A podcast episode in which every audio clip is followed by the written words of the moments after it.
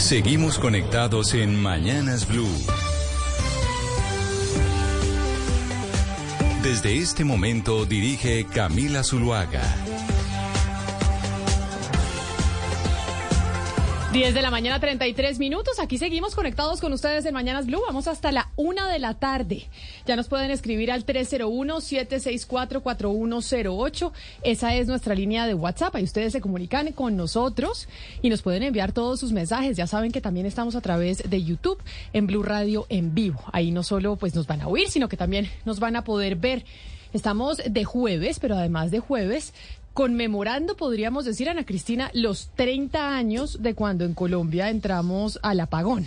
Sí, Camilo, usted estaba muy chiquita y a mí me tocó en la universidad. Usted no se imagina lo que fue aquello cuando, cuando el apagón y que pues que nosotros estábamos en la universidad, en la época mía estaba en la universidad, y un cambio total en todo. Además con ciertas eh, dificultades, eh, sobre todo para las personas que teníamos eh, a alguien enfermo en la casa porque pues hay, hay personas enfermas que necesitan cosas eléctricas.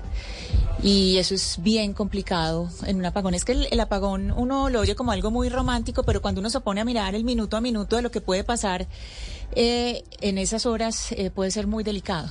No, bueno, pues vamos a estar hablando precisamente de esos 30 años que se cumplen de cuando Colombia se apagó. Había racionamiento durante 10 horas en Colombia. En algunos sectores del país había racionamiento durante 10 horas. Vamos a estarles contando cómo fue esa historia, cómo fue que llegamos hasta allá y nos vamos a preguntar además si es posible que volvamos a estar ahí, que volvamos a estar en el apagón. Pero Gonzalo Lazari, antes de irnos con eso, me acordé de usted porque leí una columna de Ron DeSantis en el Wall Street Journal, creo. ¿La vio? No la he visto. Cuénteme de ella, por favor. Bueno, porque yo dije, lo pensé mucho, porque dije, Gonzalo seguro se leyó la columna, y es una columna en donde, el, sí, el Wall Street Journal, en donde se dice, Why I Stood Up to Disney. Es decir, ¿por qué me le paré a Disney? Acuérdese, o recordémosle a los oyentes, qué fue lo que pasó entre Ron DeSantis y Walt Disney, que tenían una puja muy importante en el estado de la Florida. A ver, recordemos que Disney eh, estaba inmerso dentro de un tratado especial, una zonificación especial que le dio el Estado de la Florida, Camila, hace ya bastante tiempo para que invirtiera en dicho Estado. Esta zonificación especial le daba el estatus a Disney de poder hacer algunas cosas distante eh, del Estado de la Florida, o en este caso de la gobernación de la Florida. Por ejemplo, tenía autonomía sobre eh, los cuarteles de bomberos, los, los cuarteles de policías, algunas edificaciones. Y eso se acabó.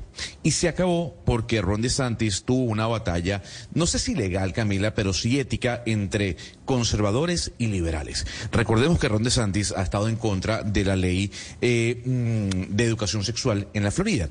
Una ley que habla sobre no comentarle a los niños menores de 8 años sobre temas de género. Disney no se había mm, pronunciado frente a esa polémica ley pero la, digamos, el pujo de eh, y la presión de los trabajadores de la compañía hizo que la empresa dijera, oiga, señor Ron DeSantis, nosotros estamos en desacuerdo con esa promoción de, la ley eh, que expresa nuevamente que en las escuelas particulares o privadas, e incluso públicas, no se hable de educación sexual o de género a niños menores de 8 años. A partir de ese entonces se generó la ruptura entre Disney y Ron DeSantis. Y Ron DeSantis firmó, digamos, un acta en donde elimina esa zonificación especial que tenía Disney y que le habían otorgado desde el estado de la Florida para que invirtiera ya hace mucho tiempo. Pues a propósito de eso, escribió hoy una columna bastante extensa en el Wall Street Journal el gobernador de la Florida, el señor Ron DeSantis, dando su explicación, diciendo por qué razón él había tomado esa decisión en torno a Walt Disney. Y menciona y hace como todo un recuento, Gonzalo, como desde 1967 Disney tenía un trato preferencial a diferencia, por ejemplo, de sus otros competidores como Universal Studios, como SeaWorld o otros parques que hay en ese estado. Y decía, estos señores tenían un beneficio de no pagar impuestos, porque no pagaban impuestos desde 1967, pero además no tenían que seguir las leyes del estado de la Florida y tenían una cantidad de beneficios que no tenían por qué tener. Entonces, eso lo que hicimos fue que tuvieran que pagar otra vez impuestos y regirse a las leyes que teníamos en el Estado.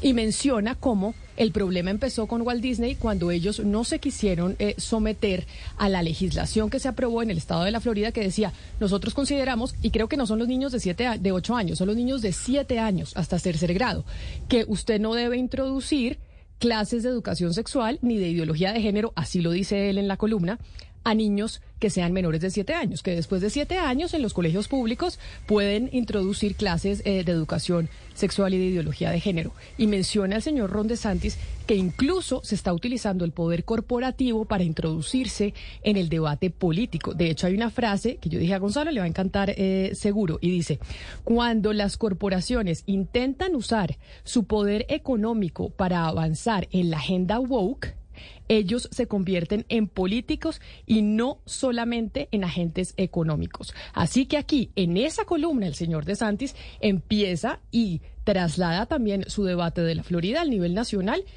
iniciando o no iniciando, continuando con su campaña o precandidatura presidencial. Precandidatura que no se ha oficializado, Camila, pero que si se oficializa, como todo mm, prevé ser así, eh, ese discurso eh, anti-woke estará presente, muy cercano al de Donald Trump. Dicen algunos, Camila, que Ron DeSantis incluso es más extremista que el propio Donald Trump.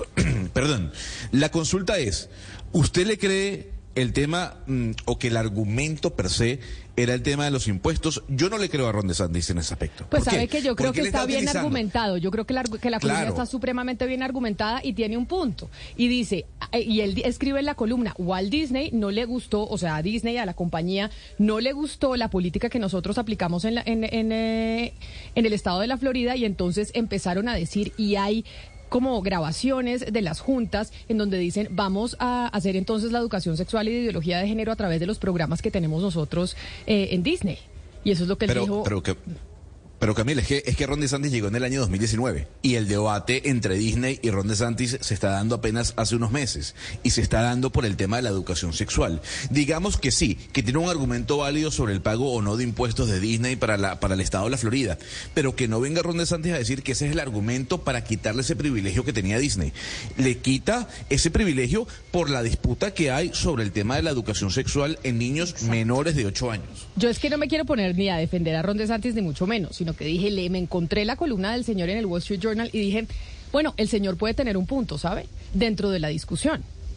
Eh, Camila, es que ahí yo estoy con Gonzalo en que el punto no es si los impuestos o no los impuestos. El punto es que hablar de ideología de género es muy rentable eh, de cara a una campaña eh, electoral, a una campaña presidencial, porque es la manera más confusa y más polarizante de referirse a un debate que está puesto en prácticamente todas las sociedades del mundo.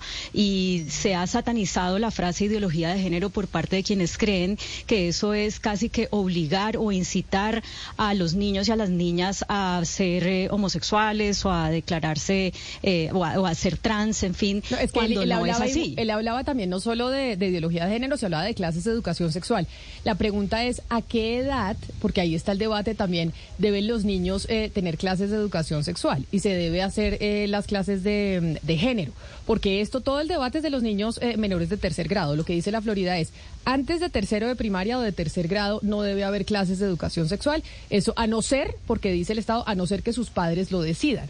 ¿Por qué razón el Estado tiene que meterse y decirle a los papás, es una pregunta, que eh, sus hijos tienen que tener clase de educación sexual y de género antes de que cumplan siete años.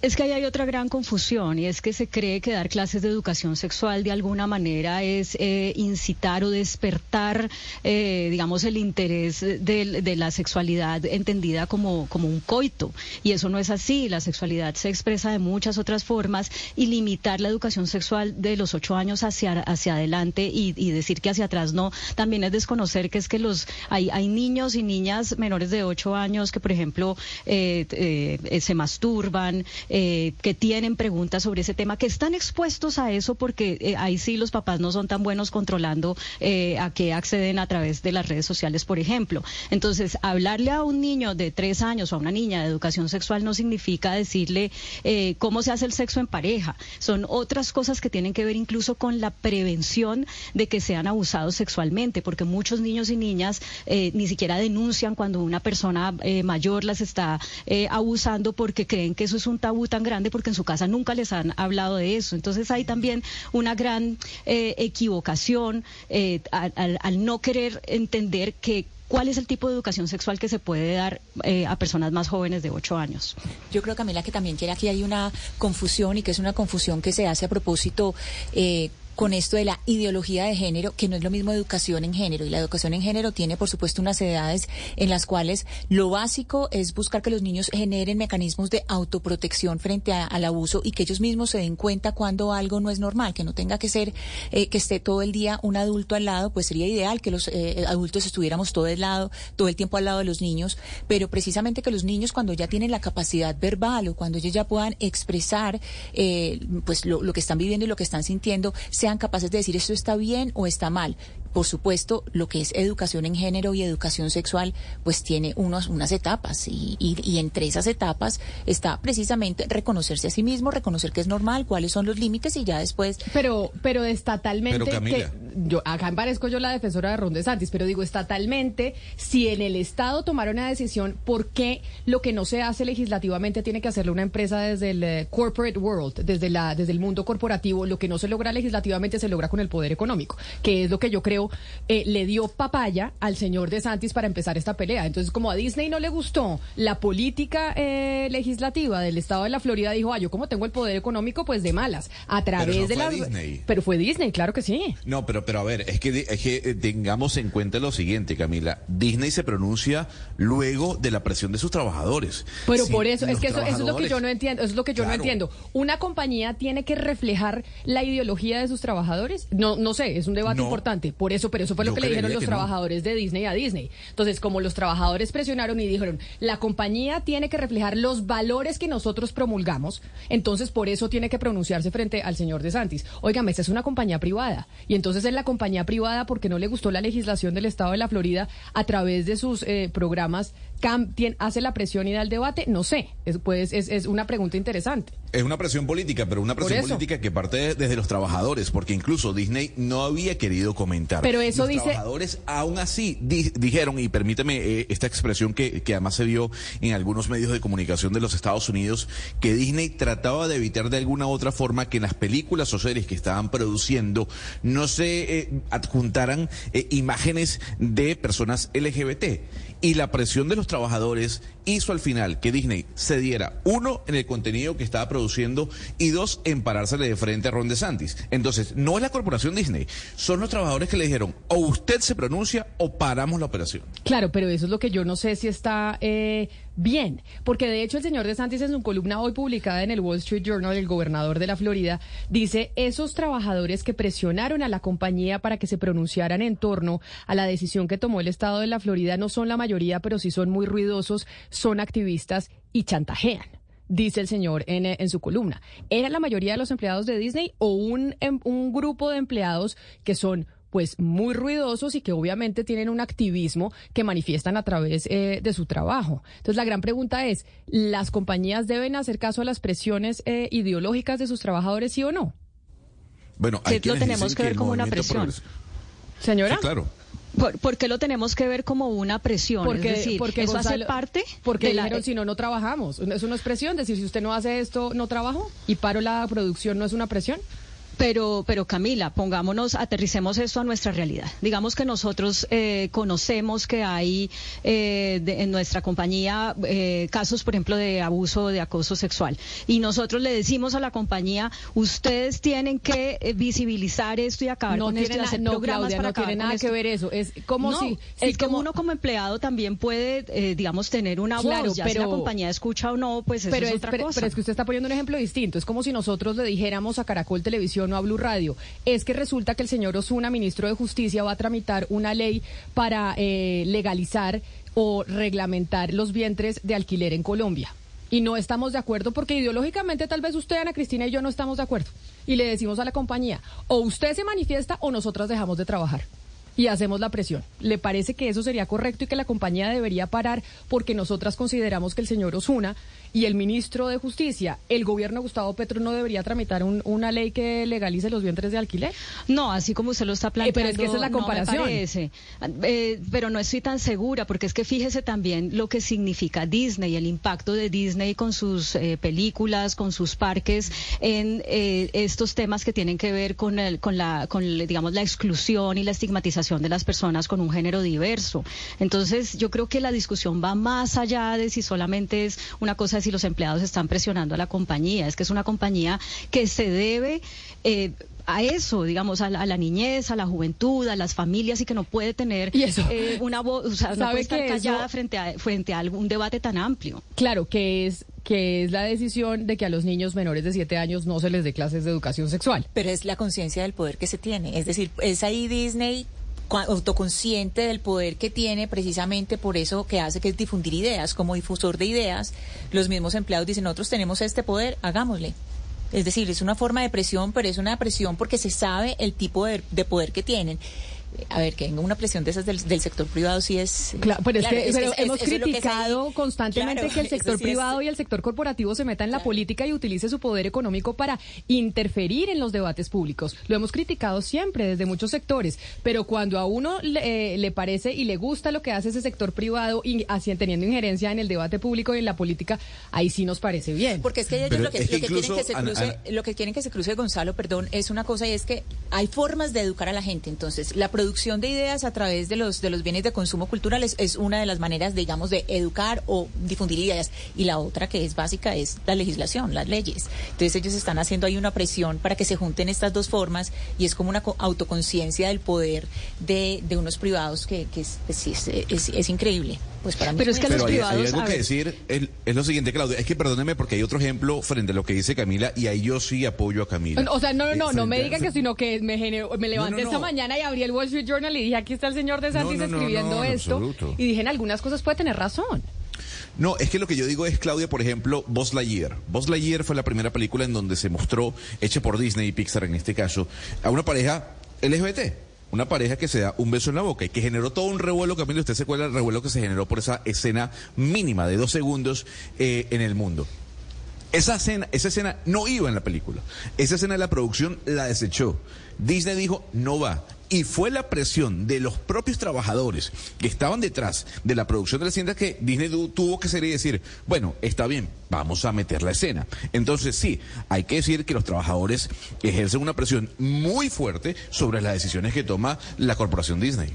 Pero ¿por qué no pueden? Es que ¿por qué tenemos que vetar eso? O sea, si uno es una, un ciudadano dentro de un, diferentes roles, dentro de un barrio, dentro de una compañía, ¿por qué no puede hacer eso? Cuando uno tiene una conciencia de que vetar una escena como esas puede de alguna manera incidir en que la sociedad no evolucione a entender el estigma y la exclusión a la que, a la que ha estado sometida la población LGTBI. Yo no creo que eso esté mal. Ahora, al sector privado, Gonzalo, al sector privado le exigimos un montón de cosas, ¿no? Entonces le exigimos también eh, que, se que ayude a acabar la pobreza, que dé eh, las mejores condiciones laborales, un montón de cosas, pero cuando, eh, y que no están solamente en sus manos, ¿no? Que también dependen de políticas públicas y de otras vainas, pero cuando se trata de estos temas sensibles, ahí sí no se puede meter en los debates públicos y ahí sí no puede tener una voz en los debates públicos, ¿no? Sí la tiene que tener. No, le gusta, no pero, pero si a usted no le gusta la política de la compañía frente a temas de género, por ejemplo, usted se va. Si usted no colinda como, como, como piensa la compañía o el silencio, pero, ¿por qué va a denunciar? Es una posición que tiene la compañía libre de tomar una posición frente a un tema. Es decir, yo no acompaño esto, yo no Pero además la compañía lo que pasa es que no se quería pronunciar. Pero es que no, a mí no me parece que eso sea tan libre. Cuando el mundo ha evolucionado como lo ha hecho, cuando desde organismos internacionales como las Naciones Unidas y demás, hay toda una evolución en materia del reconocimiento de los derechos de género. Eh, cuando la Organización Mundial de la Salud hace años dijo que la eh, homosexualidad no es una enfermedad, ¿cómo así que una compañía es libre de decir, o, un, gobierno, etcétera, de decir que, que no, que en eso no nos vamos a meter, que mejor nos quedamos callados? No, porque es que todos tenemos que ir como entendiendo esos cambios eh, y por qué son. Es que aquí hay un tema de exclusión de las personas eh, eh, de la comunidad LGTBIQ más justamente porque nos estamos negando a que en las canciones, a que en las películas, a que en las familias se hable de estos temas abiertamente. Entonces, que una compañía como Disney vete una imagen así, pues si yo soy una empleada de Disney, pues tengo derecho a decir, no me parece y no, y no a quedarme callada. También tengo que renunciar si no estoy de acuerdo, pero también puedo decir, no me gusta y está mal. Pero claro, usted puede decir, no me gusta, pero no sé si obligar a la compañía a tener que entrar en este debate, que bueno, que le costó, yo no sé cuántos millones de dólares le va a costar esto a Disney, Gonzalo, porque si tenían un, trato supremamente privilegiado frente a sus competidores que decíamos son eh, Universal Studios, es decir, ellos tenían eh, el, tamaño como de la ciudad de Miami, más o menos, en, en, Disney. Exactamente. Y tenían la posibilidad de no pagar impuestos y de manejar y vivir bajo sus reglas. Ya ahora el señor Sánchez dijo, qué pena, pero señores, pagan impuestos y viven bajo las reglas del Estado de la Florida. Pero además, Camila, este tipo de, no sé si ideología o de ideas que han promovido Disney en los últimos años, han encontrado también como una contrarreforma o un movimiento reaccionario porque se dieron cuenta pues que Disney sí a través de sus contenidos está metiendo eh, de manera muy fuerte eso y hay gente que no le gusta y no, no, no lo critico ni lo, ni, ni lo alabo, pero toda esta cultura woke que se metió muy fuerte en Disney también he encontrado gente que dice yo sobre todo padres de familia porque una de las cosas que más se dice que se debe controlar son esos contenidos que se dan a los niños chiquitos porque pues a través de los contenidos que usted entrega a los niños chiquitos tiene una influencia importantísima en cómo va a ser su educación. Las directoras de, creativas de Disney eh, lo ha publicado la prensa de Estados Unidos, han participado en foros y en blogs, ellas son activistas woke de muy muy activas, muy fuertes. Entonces uno sí ve que en Disney y muchas películas pues se está transmitiendo esas ideas. Pues tremenda pelea de lo y este y este es solo el abrebocas, ¿no? De lo que se viene en, la, en las elecciones norteamericanas, pero hay otra cosa que me hizo acordarme de, de Gonzalo y de Diana Mejía. Y es eh, todo el, eh, el debate que hay entre agencias de los Estados Unidos sobre el origen del COVID-19. Porque la Agencia de Energía, Gonzalo, de los Estados Unidos y también el FBI han dicho, primero lo dijo la Agencia de Energía y después el FBI, que sí hay indicios de que el COVID-19 surgió en un laboratorio eh, de China en Wuhan y que se les escapó de un laboratorio chino. Eso está diciendo el FBI, lo dio el, dijo el director del FBI en una entrevista con Fox News, pero antes, hace algunos días, primero lo había dicho eh, la Agencia de Energía, si no me equivoco. Sí, la Secretaría de Energía ha dicho las investigaciones que hemos tenido eh, y que estamos haciendo nos llevan a pensar que el virus se originó, eh, originó, desde un laboratorio en Wuhan. No obstante, hay que decir lo siguiente, hasta el momento, tanto el director del FBI como la Secretaría de Energía de los Estados Unidos son los dos únicos entes que han hablado, digamos, oficialmente sobre su posición con respecto al coronavirus. Hay un debate interno dentro de otras eh, entidades estadounidenses al decir o al afirmar que ese virus se originó en un laboratorio. Y ahí está el debate. Y hay varios editoriales eh, eh, el día de hoy, Camila, en los medios de comunicación de los Estados Unidos que hablan de eso. ¿Cuál va a ser la posición de otras entidades que vienen investigando el origen del coronavirus frente a cómo se originó? Y partamos del hecho. Recordemos que China se la hizo muy difícil, o se la puso muy difícil a la OMS cuando la OMS viajó a Wuhan a investigar qué había pasado. Dieron vueltas por acá, por allá, y al final no hubo un, digamos, un resultado concreto. Y todavía las investigaciones siguen. Aquí la pregunta es si nosotros, como medios de comunicación, si las redes sociales, tenemos que hacerme a culpa, Camila. Y tenemos que hacerme a culpa y varias personas en redes sociales, incluso analistas políticos, están diciendo, caímos en el juego de cancelar a alguien por sus eh, pensamientos extremos, a sabiendas o no de lo que estaba diciendo era cierto. Eh, Entonces, estaba yo viendo, sí creo que... estaba viendo la imagen de Donald Trump ahí al lado, o la estoy viendo, la estaba viendo la imagen de Donald Trump al lado de su cara, Gonzalo, a través de Blue Radio en eh, YouTube en vivo. Y eso me hace recordar esta rueda de prensa. Es que este señor lo vamos a ver este año nuevamente en, en campaña, pero esta rueda de prensa en donde estaba el señor Donald Trump, en ese entonces presidente de los Estados Unidos, respondiendo en una rueda de prensa cuando le dicen que si no es estigmatizar a un país, decir que el virus eh, se creó en China. Why do you keep calling this the Chinese virus? There are reports of dozens of incidents of bias against Chinese Americans in this country. Your own aide, Secretary Azar, says he does not use this term. He says ethnicity does not cause the virus. Why do you keep using this? A lot of it people comes say from it's China. racist. It's not racist at all. No, not at all. It comes from China. That's why. It comes from China. I want to be accurate. Yeah, please, John, please. The aides behind you. Are you I have a with great, this term? I have great love uh, for all of the people from our country, but uh, as you know, China tried to say at one point, maybe they stopped now, that it was caused by American soldiers. That can't happen. It's not going to happen. Not as long as I'm president. Uh, it comes from China.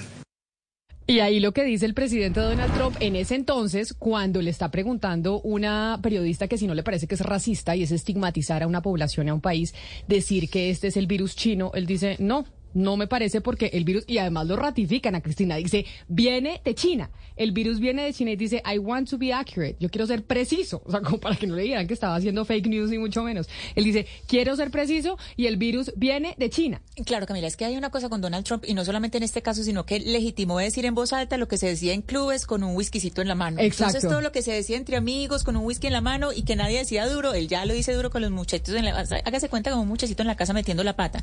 Pero aquí eh, lo grave no es solamente pues la- lo que tenga de mm, consecuencias internacionales, es decir, lo que, lo, lo que generen consecuencias internacionales, sino que retomamos, acuérdese hace cuánto no estábamos hablando del, del accidente en Wuhan. ¿Hace cuánto Claro, tiempo pero- no habíamos retomado ese, ese- esa que decía que era teoría de la conspiración y, y ya hay como, como indicios de que efectivamente pudo haber sido un accidente? No, pues como, como que indicios. Hay dos, dos organizaciones en los Estados Unidos como el FBI y la Secretaría de Energía que dice fue, Fue un accidente. fue un accidente, un virus que salió de China. Y entonces ya en este momento está el debate, oiga, si salió de China o no salió de China. Y ahí viene el regaño de los eh, que piensan como Gonzalo, que dicen analistas políticos, refiriéndose incluso a nosotros aquí en la mesa de trabajo, que cancelaban a aquellos que decían que esto había salido de China. Y les decían trompistas, eh, que teoría de la conspiración, no sé qué. Y ahora como es un gobierno demócrata, el que dice, oiga, si viene de China y todos decimos, ay, sí, tal vez sí pudo haber sido de China, porque en ese entonces no, como que tal vez es también una reflexión a decir, ¿por qué cancelamos todo aquel que piensa distinto a nosotros cuando dice cualquier cosa? Porque estamos predispuestos. Básicamente, estamos predispuestos a las ideas extremas. Sobre todo de la derecha, Camila. Y eso es así. Y la mea culpa No, también no, de la yo. derecha y de la izquierda, o sea, los de la De derecha también lados, vienen claro. de los dos lados. Esta es la polarización Pero- que estamos viviendo. Claro, pero venimos ya predispuestos a cancelar todo lo que dice un señor como Donald Trump.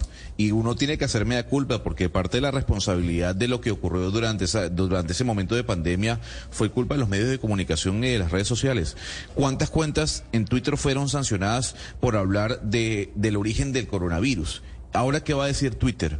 ¿Que se habían equivocado? No, pues Eh, ya no, porque ya está el señor Elon Musk a la cabeza de Ah, Twitter, bueno, entonces... Y, y despidió 800 más ayer. Exacto, entonces ah, despidió 800 eh, Sí. empleados de Elon Musk de Twitter, ¿por Sí, qué? Musk, Musk recibió la compañía con 7 mil y pico y creo que ya está 2100 o 2200, Gonzalo. Porque, pues, 2100. porque dice él que eso era pues una cosa muy, muy gorda, muy ineficiente, con muchos salarios y pues se propuso hacer una compañía pues que ganara dinero. Es lo que dice Musk. No, pero lo, seguramente Musk era de los partidarios de decir que esto sí podía ser un virus chino, Gonzalo, porque Musk es el, pues no el mejor amigo, pero sí muy cercano a Trump. Pero entonces ahí viene el debate nuevamente. Lo- ¿Las redes sociales tienen que ser un ente editorial, por ejemplo, o tienen que ser únicamente la plataforma para que la gente se exprese? Porque ahí viene otra vez el debate. ¿Por qué Twitter tomó parte eh, editorial en medio del origen del coronavirus y por qué le cancelaba las cuentas a las personas que decían que el virus había originado en un laboratorio? Ahí viene el debate. El debate interesante sobre qué, cuál es la posición de las redes sociales en este momento frente al tema editorial, en este caso en un tema tan sensible como fue el tema del coronavirus. Oye, y por eso más adelante tenemos que hablar de lo de TikTok y vamos a tener un experto sobre eso que está sucediendo en Europa y en eh, Estados Unidos y Canadá con que quieren que los funcionarios no puedan tener TikTok en sus celulares por el riesgo a la seguridad nacional que eso puede implicar. Pero antes de irnos para allá, Sebastián, la portada del periódico El Espectador hoy hace referencia a la investigación eh, eh, que revelamos aquí el lunes de esta semana sobre el caso del martes, sobre el caso de Viva y Avianca, sobre Sí. la investigación de la Superintendencia de Industria y Sí, Comercio. acá tengo la portada, se llama De Ficción del Espectador. Donde A ver, muéstrenle la portada a los que están Muestran conectados una- con nosotros eh, a través de YouTube en Blue Radio en vivo. Sí, muestra ahí una, yo creo que es en El Dorado, aviones de Avianca y de Viva.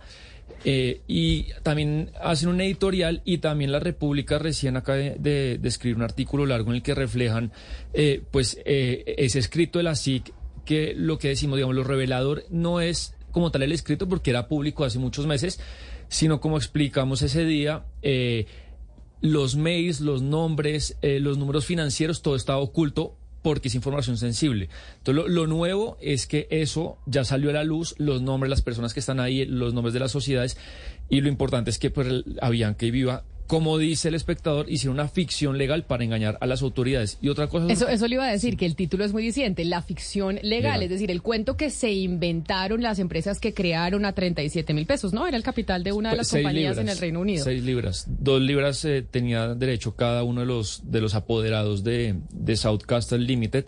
Y otra cosa que llama mucho la atención, arriba eh, el espectador en su, es de doble página el artículo, pone lo que dice Avianca acerca de la investigación de la SIC, que el señor Pedreira, que es Al el que tuvimos aquí, el señor Pedreira, que es el Chief director de- Operation de, Officer. operaciones, director de operaciones. COO. A mí siempre me quedan dificilísimos Sí. esas... eh, Y, y entre comillas lo que dice el señor Pedreira acerca de esto de la SIC, dice, nadie en Avianca tiene ni la más mínima idea de lo que está pasando en Viva. Entonces, pues Avianca niega de tajo que ellos tengan alguna injerencia o algo que ver con, con este tema pues de la SIC. Si me deja añadir una última cosa, Camila, em, yo ayer conversé con una persona que estuvo al frente de las comunicaciones, eh, que iba a entrar a las comunicaciones de Viva el año pasado.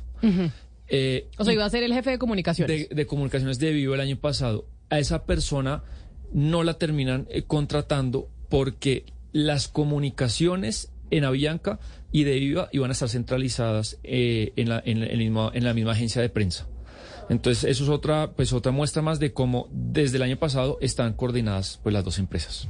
Pues interesante además ese artículo que publica hoy el periódico El Espectador que hace referencia a esa investigación de la Superintendencia de Industria y Comercio que mencionamos aquí el, eh, el martes cuando se generó todo ese caos en los aeropuertos del país por cuenta del cese de operaciones de Viva. Camila, es portada, dos páginas internas y es el editorial también. El editorial del día de hoy del espectador, donde además eh, se menciona de, de forma especial eh, pues eh, los documentos que reveló eh, aquí Sebastián y donde también le hacen un cuestionamiento muy fuerte a la aeronáutica civil. Es decir, hay una, eh, hay una serie de puntos de vista que primero se exponen. Es buenísimo ver. ah, Cuando uno entra al espectador hoy, mejor dicho, juntan todos los, lo- todos los puntos del rompecabezas y ya finalmente se llega a la editori- al editorial, que es donde uno entiende ya como todas las preguntas que quedan y lo que hay que resolver con urgencia. 10, 11 de la mañana, cuatro minutos.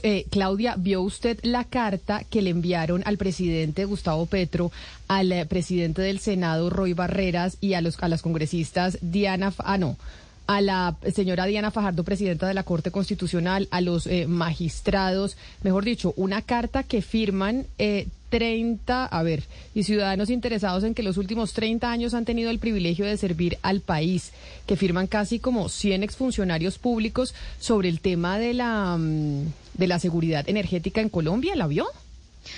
Sí, y es un debate muy actual, Camila, ahora que estamos eh, pues eh, eh, cele- celebrando, no, recordando un aniversario más eh, del apagón, porque para, para estas autoridades, pues todo lo que está pasando, digamos, desconoce todo lo que se ha hecho en estos últimos 30 años para garantizar eh, las- el abastecimiento energético en Colombia. Y entonces muestran su preocupación porque eh, las medidas que está tomando este gobierno pueden debilitar que a futuro, porque es que esto lo tenemos que pensar siempre a futuro. La, digamos, el abastecimiento energético es una cosa lo que lo que se haga hoy garantiza o no garantiza eh, lo que pueda estar pasando en tres años, cinco años o diez años. La gente no ve el, el efecto inmediato. Entonces, eh, por eso estas personas que conocen de fondo el tema eh, advierten que lo que se está haciendo hoy puede poner en riesgo el abastecimiento energético en el país. Estos exministros, exfuncionarios de distintos gobiernos apoyan un documento técnico que publicó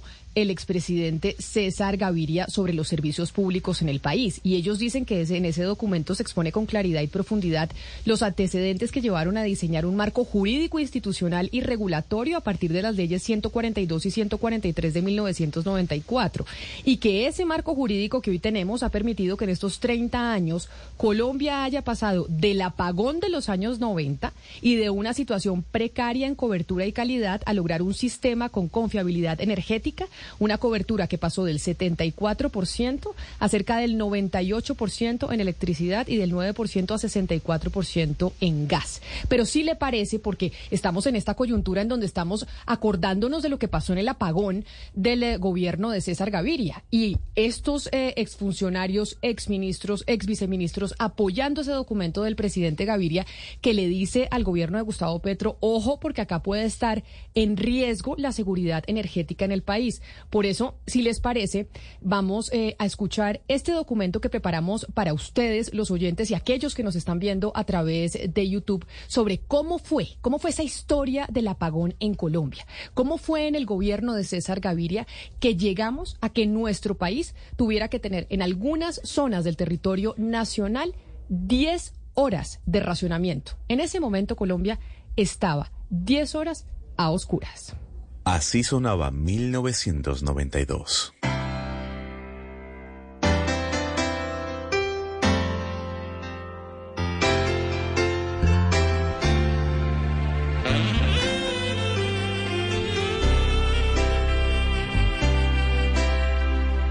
Recuerdo bien el patio de tu casa.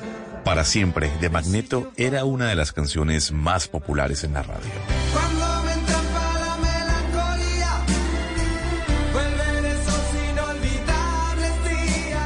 La letra parecía un presagio de lo que vendría para Colombia.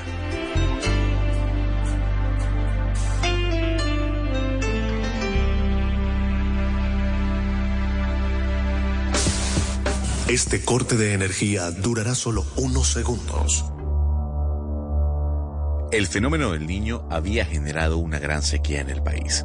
El nivel de los embalses estaba muy bajo y la infraestructura eléctrica del país pasaba por el escándalo de los sobrecostos con la hidroeléctrica del Guavio. Una tormenta perfecta, cuyo desenlace intentó evitarse con la campaña Cierra la llave, pero siga cantando.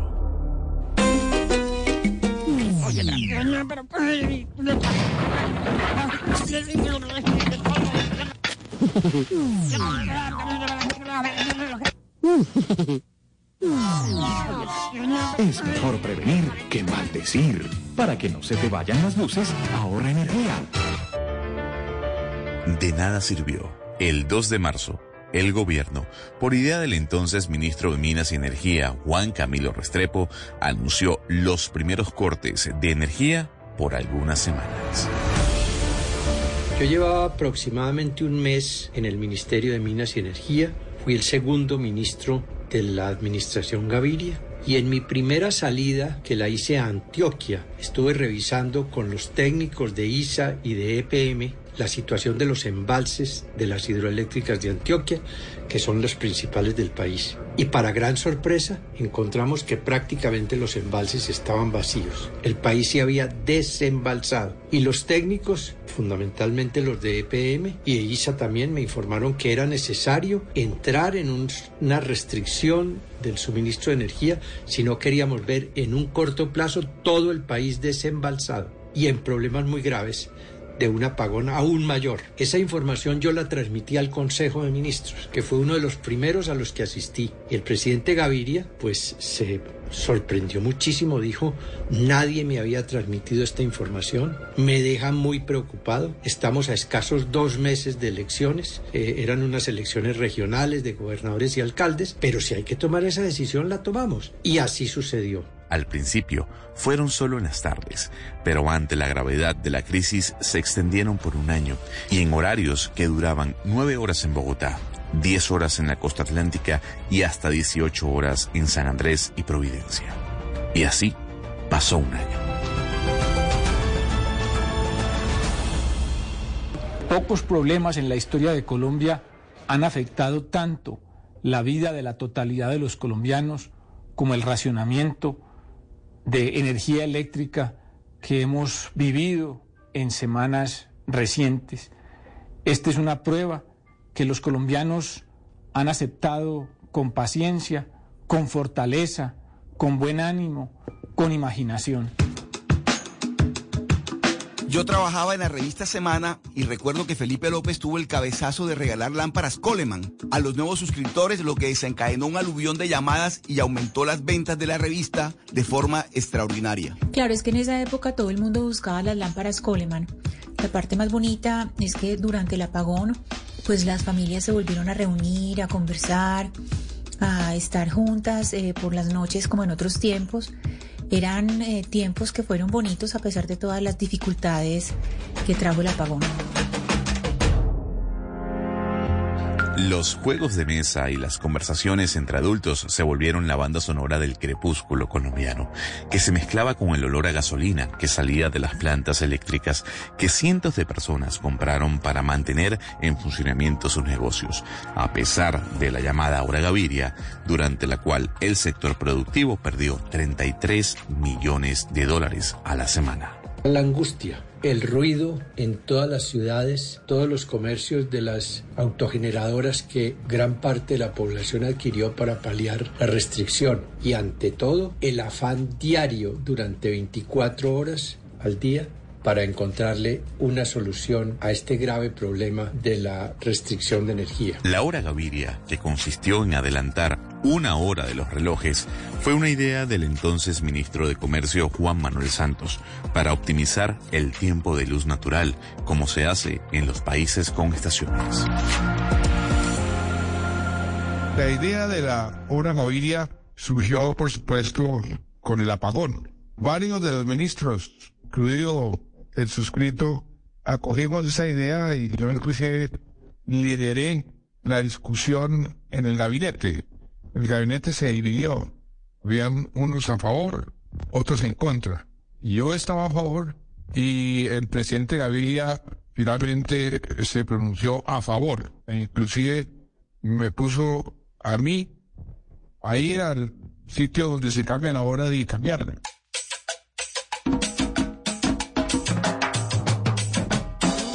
Yo vivía en una zona rural donde el servicio de transporte era escaso. La última ruta que salía con horario fijo era la de la Chiva de las 7 de la noche, que para la época de la hora Gaviria eran las 6 de la tarde, la hora en la que empieza a oscurecer. La Chiva salía de la Galería de Palmira, una zona muy insegura, que se puso peor por el ruido aturdidor de las plantas eléctricas. Y yo tenía que ir hasta allá caminando y vivía muy azarada, como decimos en el Valle del Cauca, porque pensaba que con ese ruido, si alguien me atracaba, nadie iba a oír mis gritos de auxilio. En Medellín la cosa sí fue tenaz porque pues siempre ha habido clases 6 de la mañana en las universidades. Y claro, las 6 de la mañana pasó a las 5 de la mañana. O sea que había que levantarse a las 4 de la mañana, arreglarse, después coger el transporte. Bueno, era supremamente difícil además porque todo era en la más absoluta oscuridad. Recuerdo que en el sur del país se burlaban.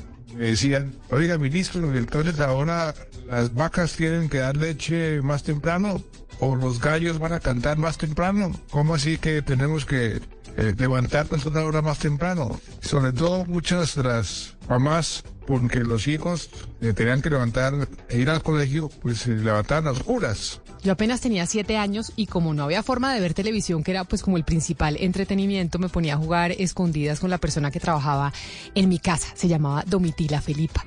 Y ahí hicimos una gran amistad porque fueron eh, pues casi un año o más de un año de jugar escondidas eh, juntas y esos juegos pues reemplazaron la actividad habitual de la noche que eran las novelas, las películas y ahí me acuerdo, mi mejor amiga de los siete años era Domitila Felipa. Usted atentó contra Antonio, no lo niegue. ¡Atentó contra Antonio! ¡Maldito! ¡Maldito! ¡Suéltame! ¡Suéltame!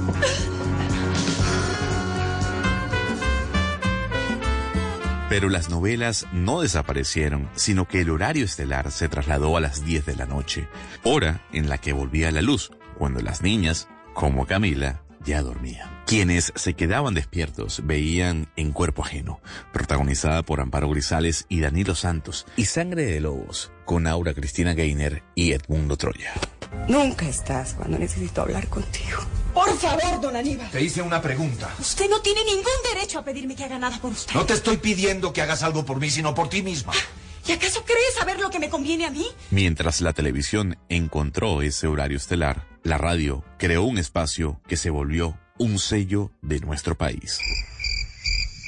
Al final del día, cuando termina la jornada, empieza la noche y unas horas sin luz nos esperan. Se enciende la luciérnaga, la luz de la radio. La luciérnaga, el nuevo programa de Caracol que enfrenta el racionamiento de energía con un derroche de compañía. La Luciérnaga, el programa de nuestros colegas de Caracol Radio, fue tan exitoso para acompañar el atardecer oscuro de los colombianos que aún existe y se volvió un espacio obligado en todas las emisoras de radio hablada, como el que hacemos aquí en Blue Radio con Vox Populi.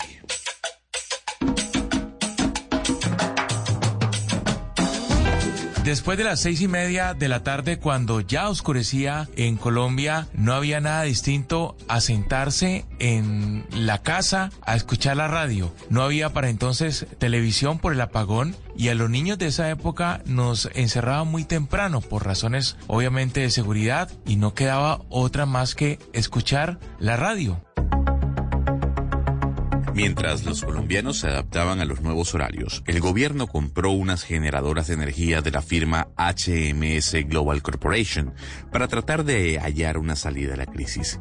Las barcazas no funcionaron porque eran incompatibles con el sistema interconectado del país. Se perdieron 9 millones de dólares en aquella época, lo que generó una crisis de gobierno.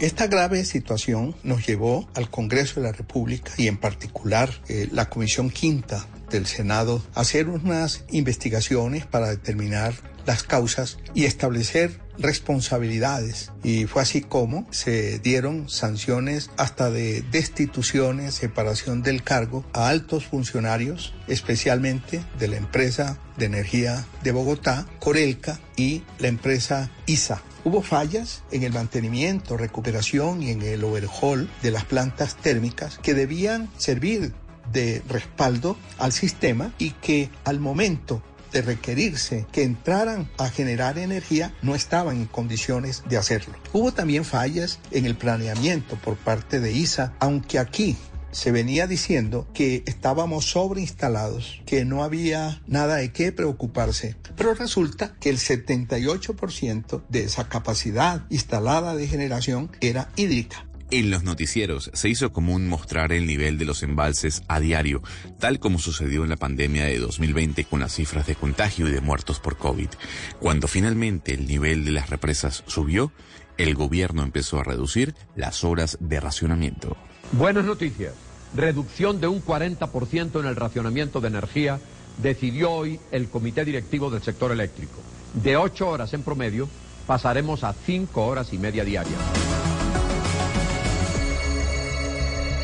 La hora Gaviria acabó en enero y el 7 de febrero de 1993 Colombia vio la luz al final del túnel. El servicio eléctrico fue restaurado completamente. El gobierno creó una comisión de evaluación que determinó la responsabilidad de ISA en la crisis energética. La compañía fue multada. Cinco años después se inauguró el Guavio, mientras se construían las centrales de Urrá, Porce 2 y Miel 2, la creación de la CREC y la entrada de inversión del sector privado. Además, se vio la necesidad de conocer la variabilidad climática y los pronósticos climáticos. Algo que sucedió que fue muy benéfico, causado por el apagón, es que el gobierno, en cabeza de Armando Montenegro, director de planeación y con colaboración nuestra, hizo la reforma de las leyes sobre el estatuto del sector eléctrico, que ahora está muy amenazado con las acciones del presidente pero que ha, ha, creado uno de los sectores más modernos y más eficientes en energía en América Latina y es ejemplo del mundo. Desde el apagón hasta hoy, dos fenómenos del niño han afectado el nivel de los embalses colombianos, a pesar de que en varios momentos se ha alertado sobre un nuevo apagón, como cuando en 2016 el gobierno Santos pidió ahorrar energía. El sistema eléctrico ha garantizado el abastecimiento para todo el país. Yo me uno a la campaña a pagar paga porque quiero hacer equipo con toda Colombia. Yo me uno porque este país es de todos y entre todos podemos superar las dificultades. Y yo me uno porque trabajar juntos paga. Hoy, ante la inminencia de un nuevo fenómeno del niño, pronosticado por el IDEAM para comenzar entre junio y agosto de este año y con propuestas de cambio en el manejo energético del país, otra vez el país se pregunta, ¿volverá el apagón? Esa fue la historia del apagón, de los racionamientos que vivimos en Colombia, que además cambiaron, varios comportamientos eh, de nosotros como sociedad. Uno, los programas eh, de la tarde en la radio. Dos, las novelas a las 10 de la noche, convirtiéndose una especie de, mm, de prime time. ¿Y qué más nos cambió con el apagón, Ana Cristina? No, pues Camila, es que yo creo que básicamente hubo una, hay personas que estábamos en una edad en que ya los hábitos cambiaron eh, radicalmente. Es decir, cuando está, los que estábamos una, en una etapa de, digamos, de eh, aprender cómo iba a ser la vida laboral, porque estábamos en la universidad yo no sé si fue que quedamos traumatizados. Yo me levanto súper temprano, no, solamente por paisa, que los países somos muy madrugadores, pero yo sí quedé con un rayón de las cuatro y media horrible. Y hay cosas, Camila, esto fue un viaje en el tiempo. Vimos personajes que hace tiempo no, pues, no me acordaba que existían. Eh, pues todo el gabinete. Y José Fernández Gómez en televisión. El gabinete. Pero mire, Camila, ¿sabe qué, qué creo que cambió? Y me parece que en eso está en mora el DANE en hacer un estudio. ¿Qué? La actividad sexual, el comportamiento de los colombianos. Yo creo que así como se habla de los frutos del carnaval en Barranquilla, que se conocen nueve meses después del carnaval, habría que ver esa generación Ah, de seguro. los que de los que fueron concebidos en pleno apagón. Porque, Camila, es que no había nada que hacer. Pues, pero no sabe- había absolutamente ¿Alguien de nada que hacer? Camila. No, sa- ¿sabe quién piensa así? ¿Sabe quién piensa así? Quien era ministro en esa época, Rudolf Gómez era ministro de Hacienda en el gobierno De César Gaviria y menciona, y nos cuando lo llamamos a preguntarle sobre el tema, Oscar, mencionó lo siguiente. Seguro usted pensaba muy parecido a Rudolf Gómez. Eh, eh, en lo personal a mí me afectó porque vivía en un piso 12 y me tocaba dos veces al día eh, escalar los, los 12 pisos. Creo que perdí peso, lo cual me convino. Eh, también convino porque eh, el- la cocina que teníamos en el apartamento era eléctrica, hubo que comprar un reverbero, entonces las- la, comida se volvió escasa y, y- y bastante austera. Me acuerdo de cuando hubo el apagón ese famoso en Nueva York, eh, a los nueve meses hubo un crecimiento inusitado de la población. Yo no sé si aquí pasaría lo siguiente, pero me imagino que en muchas casas eh, la actividad sexual aumentó. Eh, En la mía lo hizo. Ahí confesando el ministro que, que él, pues, pero buenísimo para las parejas, pues que aumente el, el- Pero el mire, número de Camila. relaciones sexuales.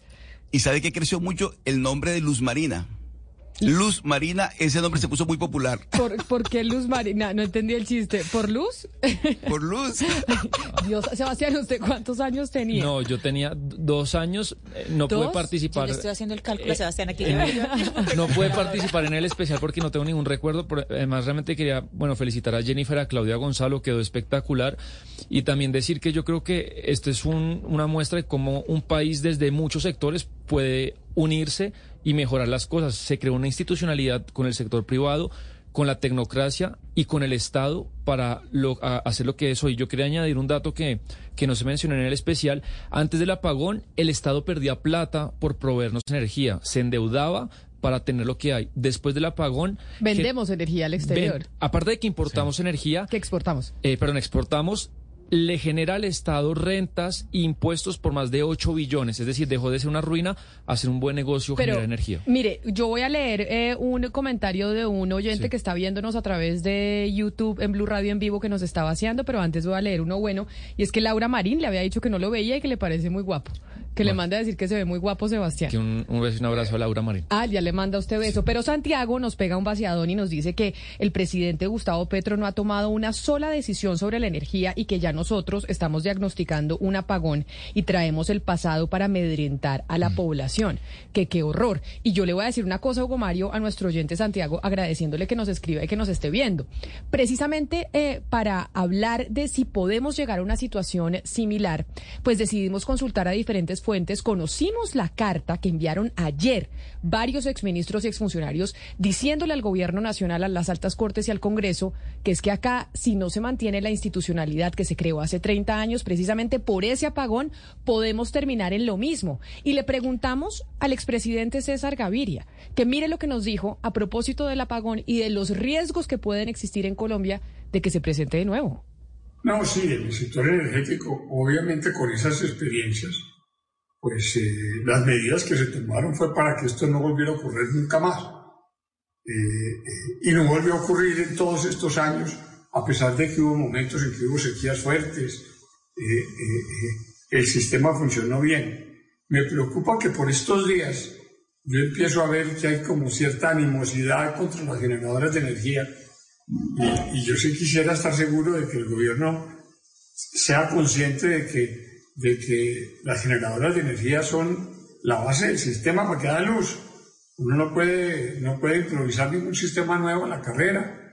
Es, es muy bueno que se creen fuentes renovables, energía a partir de fuentes, eh, eh, energía eh, renovable, pero, pero hay que hacer los proyectos de generación. Lo contrario es exponernos a que a ocurrir lo que ocurrió en aquel año y es que esa carta que envía o ese documento que escribe César Gaviria técnico sobre la, eh, los servicios públicos en Colombia y si se toman las decisiones que anunció el, el presidente Gustavo Petro, pues puede, según lo que dicen ellos en esa institucionalidad, eh, se podría llegar a repetir. Entonces, eh, frente al, al vaciadón de Santiago, que no, no, Santiago, es que no lo estamos diciendo nosotros, sino que lo vienen diciendo expertos en el sector. Exacto. Sí, sí, es que no somos los periodistas los que hemos traído el tema a la mesa de conversación. Han sido personas eh, con trayectoria, expertos, estudiosos del tema energético, los que han generado la, la alerta. Camila, pero escuchando este especial, obviamente me lleno de nostalgia, Camila, y se me hace que la sensación es muy parecida a la que vivimos en, en las primeras semanas de la pandemia, cuando nos confinaron, ¿no? Porque era un confinamiento nocturno prácticamente y pues eso permitió que muchas familias se integraran en torno a la mesa con una lucecita o una velita encendida y, y los juegos de mesa que traía colación creo que Ana Cristina pues nuevamente volvieron a, a, a, su, a su momento de auge, ¿no? El parqués, el dominó y otros juegos eran digamos que el entretenimiento, además de la radio que fue la gran protagonista en esa época de apagón. Hay algo, eh, Hugo Mario, que es importante y, y, que ahora lo recuerdo, y es algunas personas que están eh, en sus casas, hospitalización en la casa, eh, necesitan eh, aparatos eléctricos para poder sobrevivir.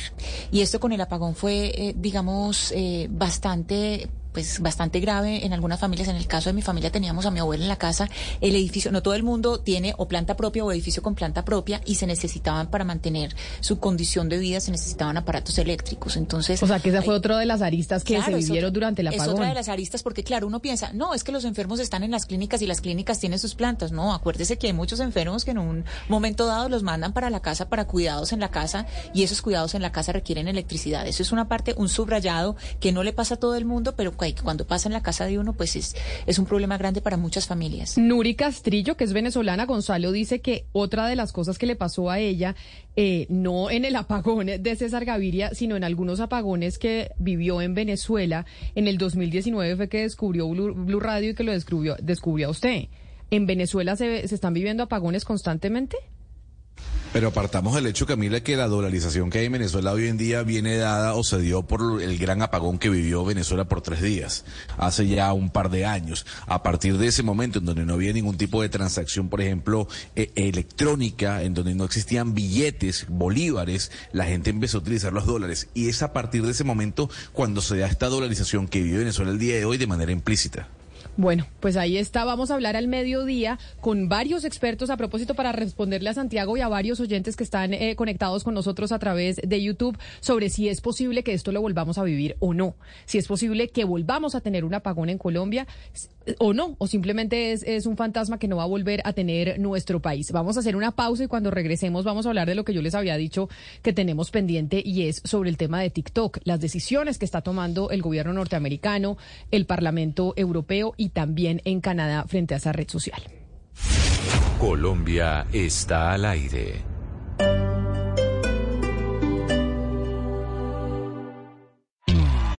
Angie's List you know and trust is now Angie, and we're so much more than just a list. We still connect you with top local pros and show you ratings and reviews, but now we also let you compare upfront prices on hundreds of projects and book a service instantly. We can even handle the rest of your project from start to finish. So remember, Angie's list is now Angie, and we're here to get your job done right. Get started at Angie.com. That's A N G I, or download the app today. Here's to feeling that we belong and feeling part of something bigger. Here's to being there for each other and finding friends who become family. Here's to the talkers, the listeners, and the cooks. Absolutely the cooks. Here's to the ones we can't imagine not knowing. And here's to all the wonderful and powerful things that happen when we come together. Here's to us, all of us.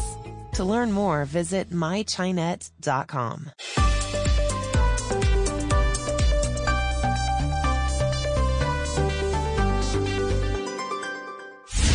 Colombia está al aire. 11 de la mañana, 31 minutos, don Gonzalo Lázaro, y después de, bueno, recordar el apagón, el racionamiento, tenemos que volver a las noticias que están sobre la mesa y hemos venido hablando durante toda la semana sobre lo de TikTok. ¿Usted sigue teniendo TikTok y las canciones que son eh, tendencia por cuenta Sí, de los retos en esa red social? Por supuesto, por supuesto, porque recordemos que TikTok ahora es, digamos, la base más importante para que un músico se pueda hacer famoso eh, con canciones que nadie había escuchado, ¿no? Digamos que es la gran plataforma para que los músicos aprovechen su expansión. Pero cuando hablamos de TikTok, varios oyentes nos escribieron a través de nuestro chat en, eh, YouTube, en, en Mañanas Blue, eh, Radio en Vivo. Si usted busca Blue Radio en Vivo, ahí nos encuentra en YouTube y también nos encuentra en Facebook. Nos dicen cuáles son los riesgos que hay para un individuo eh, en términos de seguridad de tener TikTok. ¿Por qué los Estados Unidos, el Parlamento Europeo, Canadá están prohibiendo que sus funcionarios, es decir, la gente que trabaja con el Estado, tenga esa red social? E incluso en Estados Unidos, eh, en el Congreso, los republicanos están tratando de impulsar que se prohíba del todo, que, que cualquier persona eh, tenga eh, TikTok en su celular. Sí, a ver, es algo que no va a pasar en el Senado, Camila, eso téngalo claro. Eh, ayer el Congreso de los Estados Unidos de mayoría, en este caso la Cámara de Representantes de mayoría republicana, eh, aprobó, digamos, un paso adelante en esa ley que busca prohibir por completo el uso de TikTok dentro del territorio estadounidense, tanto para agencias federales como para ciudadanos del común. El presidente Joe Biden puede vetar esa ley si es que la aprueba el Senado, pero todo indica que el Senado no va a aprobar esa ley, aunque hay demócratas que comparten un poco la visión que tienen los republicanos sobre eh, lo peligroso eh, em, que sería TikTok eh, para, digamos, la seguridad de los Estados Unidos, sobre todo en el tema de los datos. Para responder la pregunta que usted hace, Camila, le tengo un gran invitado. Él se llama Carlos Seisdedos, es investigador y analista en seguridad internacional y ciberseguridad que nos atiende esta hora desde España. Don Seisdedos, gracias por acompañarnos en Blue Radio esta hora. Buenos días, un placer. Don Carlos, yo quisiera preguntarle, ¿debemos tenerle miedo a TikTok y a los datos que recopila de los usuarios? Y se lo pregunto porque a pesar de lo que mencionaba mi compañera Camila sobre la actuación o el actuar del gobierno estadounidense, el Parlamento Europeo e incluso de Canadá, las autoridades canadienses dijeron, no hemos encontrado visibilidad de que TikTok esté extrayendo o esté espiando a los usuarios. Entonces, ¿debemos preocuparnos? Principalmente, yo creo que deberíamos preocuparnos de todas las aplicaciones que tenemos eh, instaladas en nuestros terminales y que no somos conscientes de la gran cantidad de información que estamos cediendo a empresas privadas. En este caso, la, la duda surgió a partir de una información en la cual se ponía a la luz pública que la empresa que gestiona TikTok, ByteDance, doncs, era, tenía acceso a la información de los usuarios, en este caso independientemente de que fueran Estados Unidos o Canadá o España o Colombia. Aquí el problema es que tenemos que ser conscientes que esas empresas eh, son servicios que son gratuitos y hay que tener presente que cuando un servicio es gratuito el producto somos nosotros y nuestros datos. Señor Carlos, uno eh, a uno le queda muy difícil entender cómo una red que se dedica como al entretenimiento y donde todo el mundo pone cosas que para mucha gente pues son eh, irrelevantes. O sea, la gente puede decir, pero ¿qué importa si yo estoy grabándome un video bailando que TikTok tenga esos datos? Pero porque la gente no entiende cómo es que TikTok eh, y las otras aplicaciones extraen los datos cuando uno sube contenidos. ¿Usted nos podría explicar como para Dummies cómo es que se hace esa extracción de datos? En sí, el contenido en sí del contenido multimedia en el vídeo es lo menos relevante. Lo más relevante en este caso es toda la información que proporcionamos directamente al dar de alta nuestra aplicación.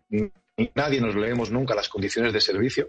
Por lo tanto, es por el simple hecho de, tener acceso a, o instalaros nuestra aplicación, en este caso TikTok, ya le estamos cediendo, pues seguramente acceso a nuestra agenda, acceso a nuestro contenido multimedia, acceso a nuestras fotografías, mensajes. ¿De acuerdo? Si no somos conscientes de a qué damos acceso, esas aplicaciones al final lo que hacen es recopilan información de toda nuestra actividad, incluso podrían llegar, y la sospecha que si tiene TikTok, a que TikTok recopilara información de otras aplicaciones que estuvieran instaladas en el teléfono. Pero, don Carlos, hay algo que llama la atención y es la silla que tiene en la junta directiva el gobierno de China en ByteDance. ByteDance, recordémosles eh, a los oyentes, es la empresa creadora, dueña de la aplicación.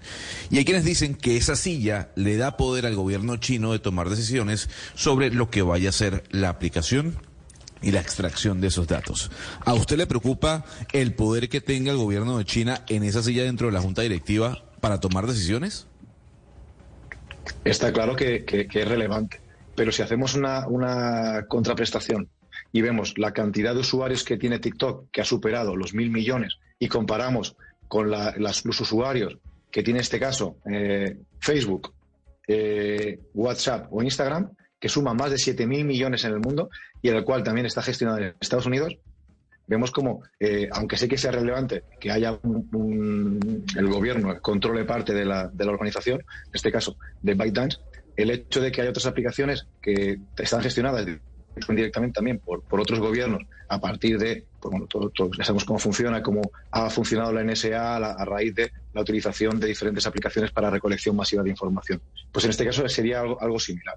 ¿Hay que tener cuidado? Sí, pero creo que hay otras aplicaciones que quizás tienen más importancia recopilan mucha más información que la propia TikTok. En este caso también hay que tener presente que a veces hay connotaciones geopolíticas, ¿no? Como comentaba que Canadá lo va a prohibir por el simple hecho de que Estados Unidos o la Unión Europea también han comentado dado su prohibición, pero no he encontrado ningún tipo de prueba que, respalde que el gobierno chino esté eh, favoreciéndose de esos datos. Sí, señor Seideos, usted ha sido muy claro en que eh, TikTok, mm, pues según lo que usted nos está diciendo, o lo que yo le entiendo, no es más peligrosa que otras plataformas, pero la pregunta es eh, la cantidad de gente que podría dejar ahí toda su información en esta red, bien puede ser en TikTok o en otras redes sociales, ¿por qué podría ser peligroso? Uno entiende para un funcionario de un gobierno o de una organización internacional, pero digamos para cualquier ciudadano, ¿por qué podría ser peligroso? Sobre todo por, por la cantidad de datos personales que se recopilan. Y nuestra, más que peligroso físicamente o, hacia nosotros, es más la información que pueden recopilar acceso, acceso relacionada con nuestros hábitos, relacionada con nuestro comportamiento, relacionada con nuestros contactos, con quién hablamos, cuándo hablamos, cuándo estamos conectados. En ese ámbito, toda esa información, todos esos datos se pueden comercializar. vemos que simplemente, por ejemplo, el hecho de los, de los datos de los usuarios que participaron en Facebook eh, eh, provocó o conllevó a que se pudieran manipular unas elecciones, como fue el tema de Cambridge Analytics. Por lo tanto, aunque no sean datos críticos los que podemos compartir, sí son datos que pueden ser utilizados pues, para, para manipularlos en un momento determinado, para generar campaña de desinformación o incluso, depende de qué tipo de información, si pudiera ser eh, exfiltrada o robada por, por terceros, pues a partir de información que estuviera relacionada con nuestro estado de salud, etcétera, pues podría ser relevante también de cara a terceros. Pero don Carlos, aquí hay una realidad. Las aplicaciones no son gratuitas. Las aplicaciones obtienen de nosotros algo muy importante, que son los datos. Y al final, estos datos ayudan a targetear la publicidad, venden bases de datos, etcétera, etcétera. ¿Qué pasa si llegase a aplicarse una normativa en la Unión Europea, por ejemplo, o en los Estados Unidos, en donde las aplicaciones no tuviesen ese, e, e, ese, ese pago por parte nuestro? ¿Cómo se beneficiarían las aplicaciones de los usuarios si no tienen esa recopilación de datos? Pues pasarían que esos servicios que actualmente son gratuitos tendrían que pasar a ser de pago para que esas aplicaciones tuvieran sentido. Es como, por ejemplo, actualmente todos nosotros tenemos eh, correos de Gmail, todos tenemos cuentas en Twitter, en WhatsApp, todos son gratuitos. Si queremos que dejen de utilizar o comercializar con nuestra información personal, con nuestros datos, está claro que lo que necesitaríamos serían aplicaciones de pago que se comprometieran a no comercializar esos datos.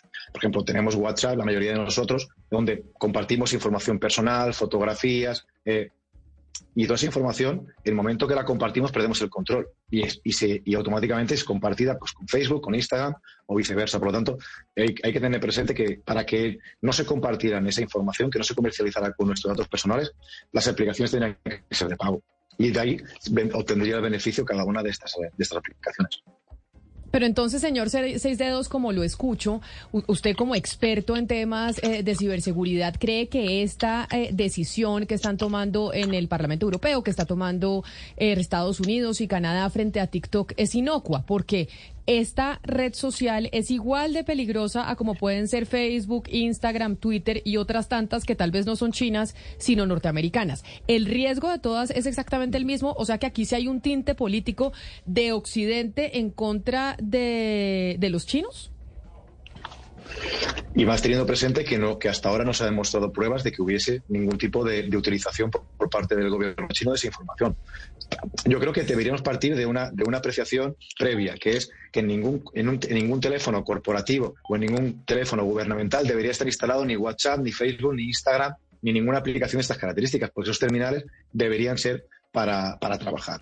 Entonces, partiendo de eso, el hecho de todas las aplicaciones que pudieran estar eh, instaladas en esos teléfonos lo que hacen es que aumente la facilidad o la posibilidad de que se pueda eh, filtrar información pues, de, esos terminales que pudieran ser mm, comprometidos. Y está claro que el resto de aplicaciones comparten seguramente la misma información o más información que TikTok, pero bueno, que actualmente eh, ha habido esta campaña que parece que haya una campaña contra, contra TikTok, quizá por el, eh, por el aumento. También hay que pensar que ha sido, eh, es la aplicación que está teniendo un mayor auge de usuarios en los últimos tiempos, ¿no? Ya está, ya está cifrada cerca de los 3.000 millones de... Claro, es, es la red social que, ha revolucionado el mundo, pero además porque logran identificar en muy poco tiempo cuál es su perfil. Es decir, usted está en no sé cuántos minutos en TikTok y TikTok más rápido que cualquier otra aplicación como Instagram, como Facebook, como Twitter, identifica cuál es el perfil y el algoritmo inmediatamente le empieza a mandar lo que usted quiere. O pues lo que cree la aplicación basada en sus gustos y en lo que mira es eh, lo que quiere. Señor eh, Dedos, experto en ciberseguridad, mil gracias por haber estado hoy conectado con nosotros también a través de nuestro canal eh, de YouTube aquí en Blue Radio Colombia en vivo. Un placer y pues ya buenas tardes para usted en España. Buenos días y muchas gracias por la invitación. Un saludo especial, 11 de la mañana, 43 minutos sobre eso que dice Gonzalo. Es que acá también hay un tema diplomático con lo que está pasando eh, con TikTok en Estados Unidos. Es que de hecho en este momento que se está llevando a cabo la reunión de los países del G20 en la India, hubo una reunión paralela entre el canciller eh, ruso, el señor Sergei Lavrov, y el, eh, y el gobierno chino, ¿no? En donde dijeron, acá lo que pasa es que hay una especie de, no sé si conspiración se puede decir, pero sí una oposición de Occidente en contra de lo que nosotros representamos como Rusia y China, y por eso va a ser muy difícil que haya una declaración conjunta de esa reunión que se está llevando a cabo en la India con los 20 potencias económicas eh, más importantes del planeta. Ya Sergei Lavrov, Camila, dijo que no va a haber una declaración en conjunto por la posición de los países frente a lo que está ocurriendo en Ucrania. Incluso en medio de que se llevaba esa reunión del G20, los cancilleres de estos 20 países más poderosos del planeta, Olaf Scholz en Alemania le pedía a China no entregarle más armas a Rusia. Nadie sabe si le ha entregado armas. Lo cierto del caso es que Olaf Scholz dijo, por favor, no le entreguen armas a Rusia. Aquí lo importante es, Camila, eh, la reunión mínima que se dio, y cuando hablo, de mínimo, hablo de tiempo, entre el señor Sergei Lavrov, canciller de, de Rusia, y el señor Anthony Blinken, secretario de Estado de los Estados Unidos. Reunión de 10 minutos en medio del G20. Blinken le dijo al señor Lavrov, uno, Estados Unidos va a respaldar a Ucrania durante el tiempo que sea necesario para poner fin a la guerra.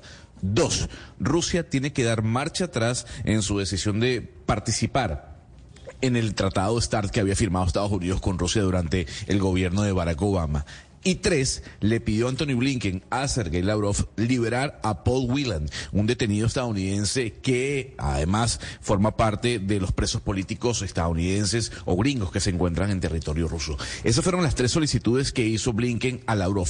No obstante, hay que decir que Lavrov le dijo no a todo. Casi que se hizo el loco, Camila, y siguió caminando. Reunión corta, la primera que se da de alto nivel desde el inicio de la guerra entre Rusia o de la invasión rusa a Ucrania, entre Estados Unidos y Rusia. Pues ahí entonces no hay condena porque pues Rusia y China bloquean eh, la condena a la invasión eh, de Rusia a Ucrania, pero eso era evidente, Gonzalo, eso siempre pasa porque era evidente que no iba a haber declaración conjunta. O sea, no nos tenían que, no tenía que suceder, sabíamos que antes de la reunión eso iba a pasar. Es lo mismo que pasa en las Naciones Unidas en el Consejo de Seguridad, Camila. Levanta la mano una de las potencias como Rusia eh, y veta cualquier decisión eh, que, tome el Consejo de Seguridad de las Naciones Unidas. Eso no iba a pasar. Aquí lo que registran todos los medios de comunicación en este momento fue ese pequeño encuentro de 10 minutos que tuvieron de alto, de alto nivel Estados Unidos y Rusia, pero al cual no se llegó a ningún acuerdo. Óigame, ¿por qué la revista Time está pensando ya o tiene candidatas? Ana Cristina, ¿usted sabe cuándo la revista Time escoge la mujer del año? La vez pasada la escogí. Mm, esa lista fue como en alrededor de marzo. ¿Por qué? ¿Por qué razón? Por el Día de la Mujer, el 8 de marzo. Ah, siempre es alrededor del 8 de marzo. Ah, tiene la, vinculación porque como es el Día de la ONU, el Día de las Mujeres, entonces siempre es alrededor de esas épocas. ¿Y quiénes están en la lista, Gonzalo, de la revista Time? Porque entonces tiene toda la razón usted. Claro, es en marzo que se escoge la, mujer, eh, la mujer del año. ¿Que el año pasado quién fue? No me acuerdo quién fue. El año pasado, ¿quién fue? ¿Sabemos, Gonzalo, quién fue la mujer del año según la revista Time el año pasado? Mujer Aparecieron varias, ¿no? A ver. Eh, aparecieron la, cantante Casey Musgraves, apareció la campeona olímpica Alison Felix, apareció, eh, a ver, ¿qué más? Es que son 12, no es una sola, son varias. Eh, apareció la actriz trans eh, Micaela J. Rodríguez, aparecieron varias. Y este año también son varias, son 12, Camila.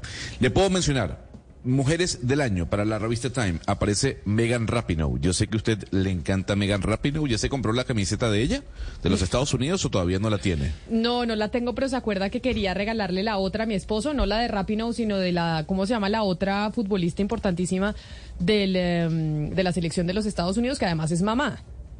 Ay, no es Rapinoe, sino la otra. Alex Morgan. Alex Morgan, exacto. ¿No es Alex? Sí, señora, Alex Morgan. Pues bien, aparece Megan Rapinoe, también aparece la campeona de boxeo Ramla Ali, aparece Camila y es la portada de la revista La señora Kate Blanchett, que además Kate Blanchett ha arrasado en todos los premios durante la temporada 2023. Se llevó el BAFTA, se llevó eh, el SAC Awards, se llevó el Globo de Oro por su actuación en una película que le recomiendo ver. Se llama la historia de una directora de orquestas maravillosa la cinta, seguramente se va a llevar el Oscar, pero también dentro de la lista de las mujeres eh, más importantes de 2023 aparece una cantante. Quiero que la escuche y luego le doy el nombre.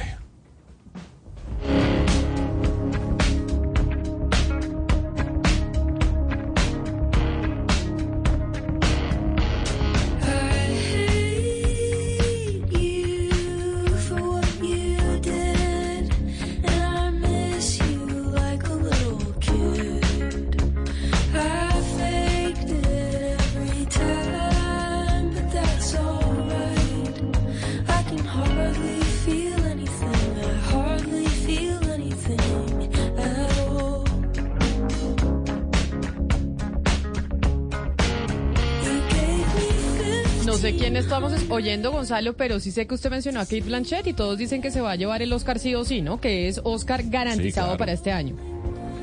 Sí, señora. Eh, al fondo suena eh, Phoebe Bridgers.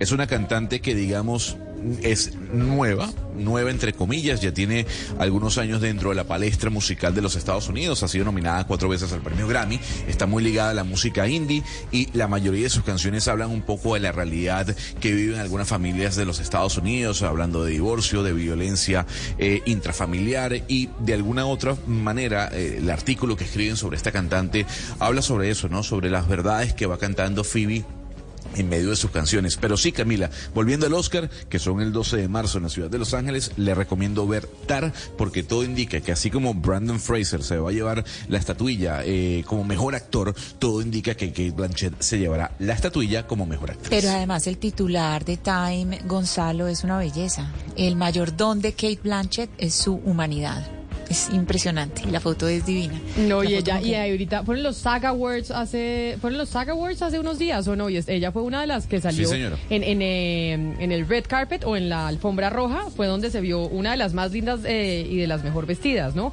A mí me encantó, me encantó Zendaya, que me parece que tiene divino el pelo y el vestido rosado, y ella flaquísima, me pareció preciosa, pero Kate Blanchett siempre es como imbatible. Sí, pues además porque es de una elegancia y ella como tiene una energía donde llega, puede tener lo que crea. Lo que sí, Camila, yo creo que no tiene que ver tanto con lo que esté luciendo, sino que ella ya tiene como una estatura por su trabajo, o sea, lo que ella ha logrado a través de su trabajo, que a donde llega, todo el resto se apaga. Ella es la única luz, es una belleza. Pero como estamos en el mes de la mujer, Ana Cristina, porque sí es verdad, marzo es el mes de la mujer, pues vámonos eh, a las regiones, a hablar con una mujer que ha sido muy destacada en el sector eh, público, sobre todo Oscar, en su región, en su departamento, en el departamento del Atlántico. A diario, en cada rincón de Colombia, hay historias por descubrir, noticias que deben ser contadas. En Mañanas Blue, un recorrido por las regiones con la Federación Nacional de Departamentos.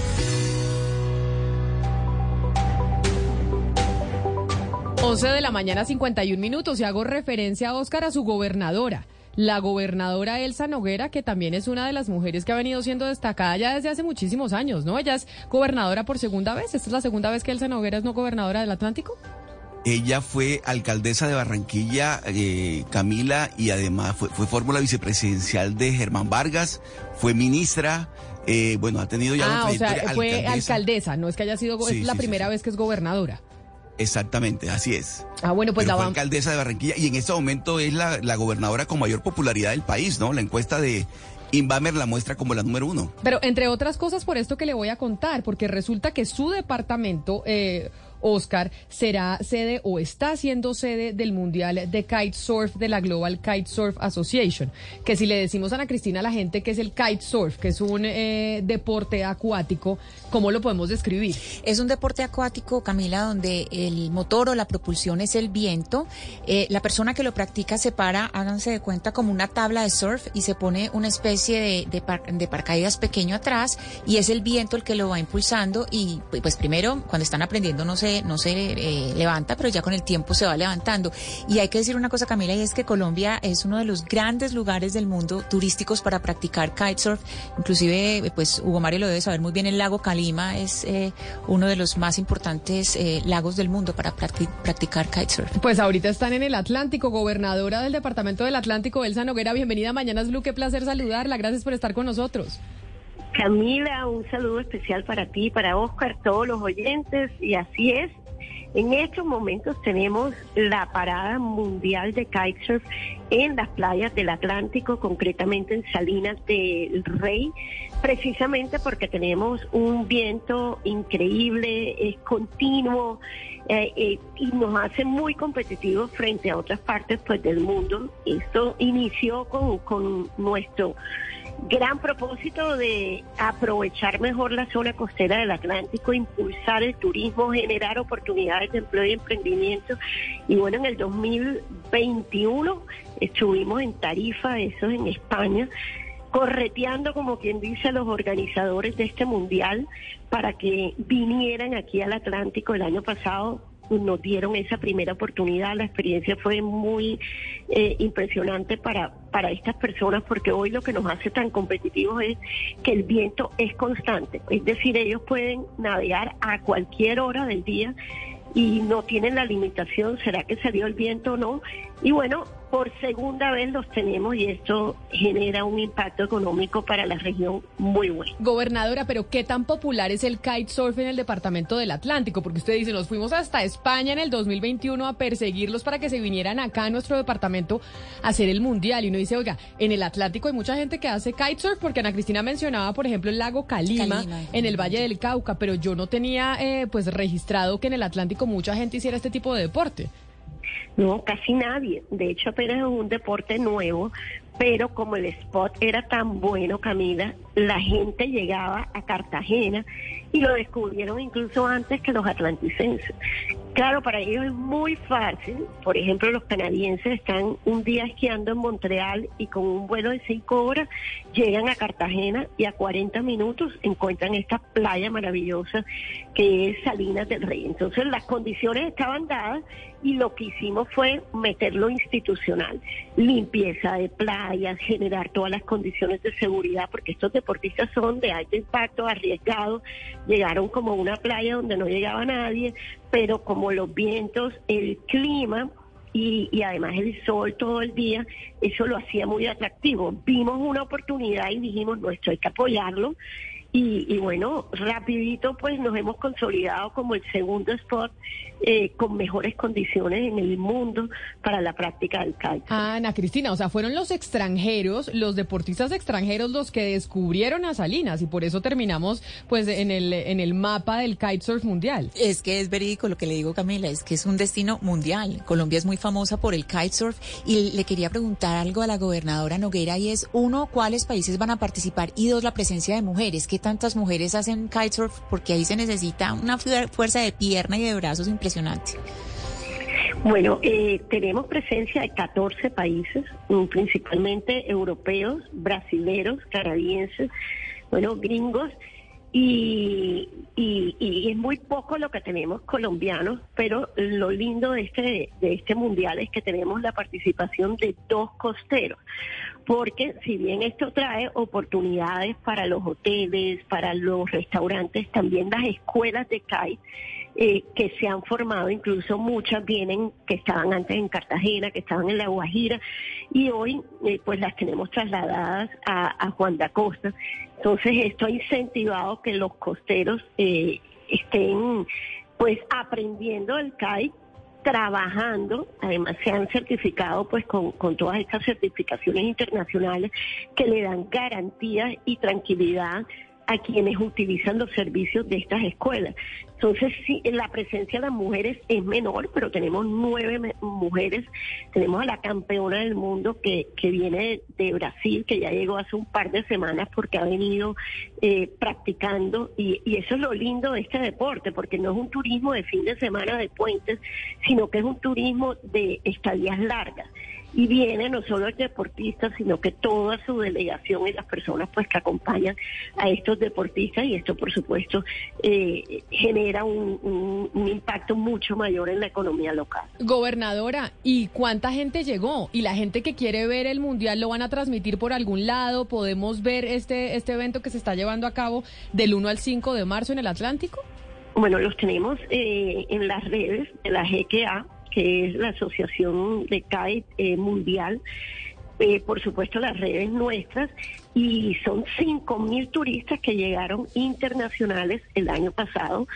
Y bueno, era completamente nuevo el spot. Esperamos que esta cifra se, se doble este año y sobre todo mucha gente de Colombia que ya están disfrutando pues de, este deporte que les gusta y que vienen porque el, el, espectáculo deportivo es increíble. Tenemos a los 40 mejores del mundo en, pues en la modalidad freestyle y el último día, que es el domingo, es Big Air, que prácticamente se soyan allá en unos aeróbicos, pero casi que en el cielo, entonces realmente atractivo para los amantes de los deportes náuticos. Pues es la gobernadora del Departamento del Atlántico, gobernadora Elsa Noguera. Mil gracias por estar con nosotros. Felicitaciones por lograr ese mundial allá en eh, su departamento y ojalá entonces más gente se anime en nuestro país a poder aprender a hacer kitesurf, a pesar de que no es un deporte barato, ¿no? Porque la cometa cuesta eh, su plata.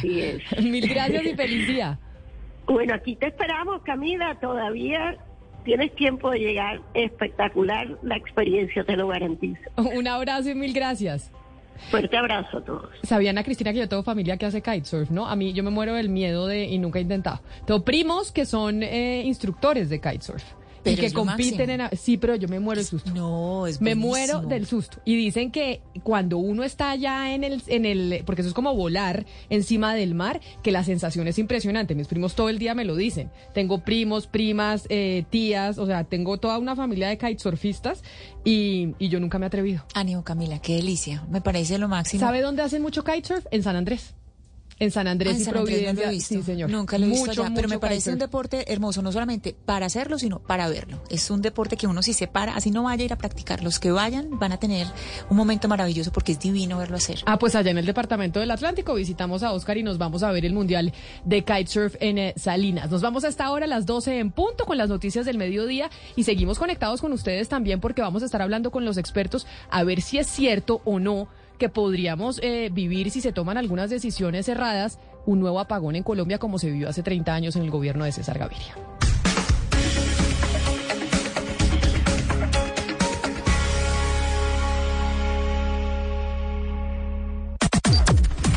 Las noticias del mediodía en Mañanas Blue. A las 12 del día, un minuto, empiezan a entrar a la cabina de Blue Radio todos los periodistas del servicio informativo para actualizarnos de, la, de lo que está pasando en estos momentos en Colombia y en el mundo. También a la cabeza hasta ahora, don César Moreno, buenas tardes. Hola Camila, muy buenas tardes. Muy pendientes de la, de la difícil situación que se está viviendo en estos momentos en el departamento del Caquetá. Exactamente, y por eso Valentina Herrera quería preguntarle si se está grabando la situación de orden público en Pozos en ese departamento por cuenta de la manifestación de la Guardia Indígena en contra de la petrolera Emerald Energy que ya deja dos muertos. Una situación bastante grave, Camila y oyentes, con las buenas tardes. El presidente Gustavo Petro acaba de ordenar que una comisión que esté conformada por los ministerios de Defensa, del Interior y también de las fuerzas militares, pues viaje de inmediato a esa zona rural, el campamento petrolero de los Pozos en San Vicente del Caguán, con el fin de detener de una vez todos los hechos de violencia. Como usted lo decía, son dos personas fallecidas, un campesino y también un integrante del SMAT de la policía en medio de esta confrontación que comenzó desde muy temprano, cuando, según la información preliminar, pues la Guardia Indígena y algunos campesinos intentaron ingresar por la fuerza, una situación que desencadenó además en un grave incendio también de la infraestructura y en estas lamentables dos muertes. También hay gran parte de la policía que no se ha podido retirar de la zona y sabemos que el director del SMAT ya está en este momento en una reunión de manera virtual con el Ministerio del Interior para desarrollar esta situación. Pues vámonos a esta hora para la zona específicamente en donde está Carlos Andrés Pérez. ¿Qué está pasando en estos momentos, Carlos Andrés? En este sector ubicado en San Vicente del Caguán, un grupo de indígenas ingresó esta madrugada en las instalaciones de la empresa petrolera exigiendo la pavimentación de 42 kilómetros de vía y presencia del Estado para atender otras necesidades. Autoridades confirmaron que hay varios miembros de la fuerza pública retenidos, dos personas muertas, un civil y un policía, además de varios heridos. Escuchemos el reporte que entregó a Blue Radio Sandra Rodríguez, secretaria de Gobierno departamental de Caquetá. En este momento tenemos que reportar dos muertos, un campesino muerto, un policía muerto, los siete policías que se encuentran retenidos eh, fuera de la zona, más 73 que están en la zona. Ya la Defensoría está haciendo el acompañamiento de los 73 que los campesinos tienen ahí retenidos. Es una situación bastante compleja. A la situación se suman algunos incendios que han sido provocados en el lugar por los manifestantes, situación que preocupa aún más a las autoridades por la presencia de un diluyente de alta potencia que de ser alcanzado por las llamas podría afectar un radio de 300 metros, es decir, todo el casco urbano de esta población. Ya a esta hora, 12 del mediodía, tres minutos, eh, mineros de varios municipios del Bajo Cauca antioqueño protestan por el derecho al trabajo, especialmente en el municipio de Caucasia. Esto es en la vía Medellín-Cartagena. Allí solamente tiene paso a un carril, Juan Pablo Álvarez. Por las calles de la vía que de Medellín conduce a la costa atlántica se encuentran los mineros que exigen derecho al trabajo, donde se calculan se encuentran unas 5.000 personas. Saúl Bedoya, vocero del paro minero, aseguró que no se debe estigmatizar la actividad y que se debe cesar la destrucción de la maquinaria, como ocurrió ayer, donde fueron quemadas cinco dragas por las autoridades. Lo que no aceptamos es que se estigmatice el gremio minero como criminal o ilegal, que a inmerso del gremio minero hayan situaciones distintas, esa es otra cosa como las ha habido por años, por décadas en la historia del país? ¿Por qué se le está dando ese estigma del agua calda al gremio minero? Los mineros se tomaron un carril de esta vía nacional y se encuentran protestando de forma pacífica mientras esperan una reunión con el gobierno nacional. El comercio y el transporte en el Bagre y Caucasia está cerrado. 12 del día, cuatro minutos y mucha atención porque el ministro de Justicia, Néstor Osuna, acaba de confirmar que radicó una nueva solicitud de facultades extraordinarias para el presidente Gustavo Petro para que pueda administrar durante seis meses el sistema carcelario del país. Damián Landines. Sí, señores, pues los saludos del centro de Bogotá. Aquí el ministro de Justicia, Néstor Osuna, está interviniendo en un conversatorio hacia la humanización del sistema penal. Les cuento que aquí fue donde confirmó que volvió a radicar en el Congreso, específicamente el día de ayer, una solicitud para pedir facultades extraordinarias al presidente Petro. Escuchemos al ministro Osuna. Pedido facultades extraordinarias al presidente de la República para durante seis meses introducir una reforma al la administración penitenciaria, al INPEC, a los PEC, con la finalidad de hacer más eficiente el gasto. El jefe de la cartera de justicia explicó que la finalidad es hacer más eficiente los 3.2 billones de pesos que se destinan anualmente al sistema carcelario y así poder mejorar la resocialización. 12, 5 y 20 organizaciones de la sociedad civil le acaban de entregar al gobierno un pliego de propuestas para la reforma policial en los que exigen cambios profundos en esa institución. Mateo Piñero. César, son organizaciones sociales y defensoras de los derechos humanos que le acaban de entregar al Ministerio de Defensa un pliego en el cual desarrollan cinco propuestas con el fin de lograr una reforma a la policía, asegurando que la institución, dice ellos, debe reconstruir la confianza con la ciudadanía y convertirse en un servicio público para la paz.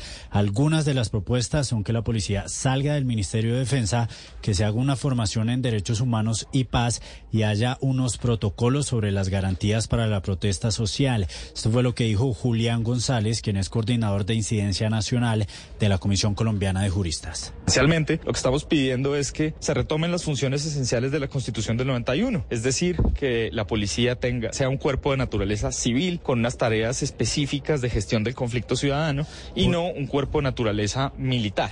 Por último, las organizaciones aseguran que debe garantizarse que haya justicia para las víctimas del abuso policial y algunas medidas para la no repetición de estos casos.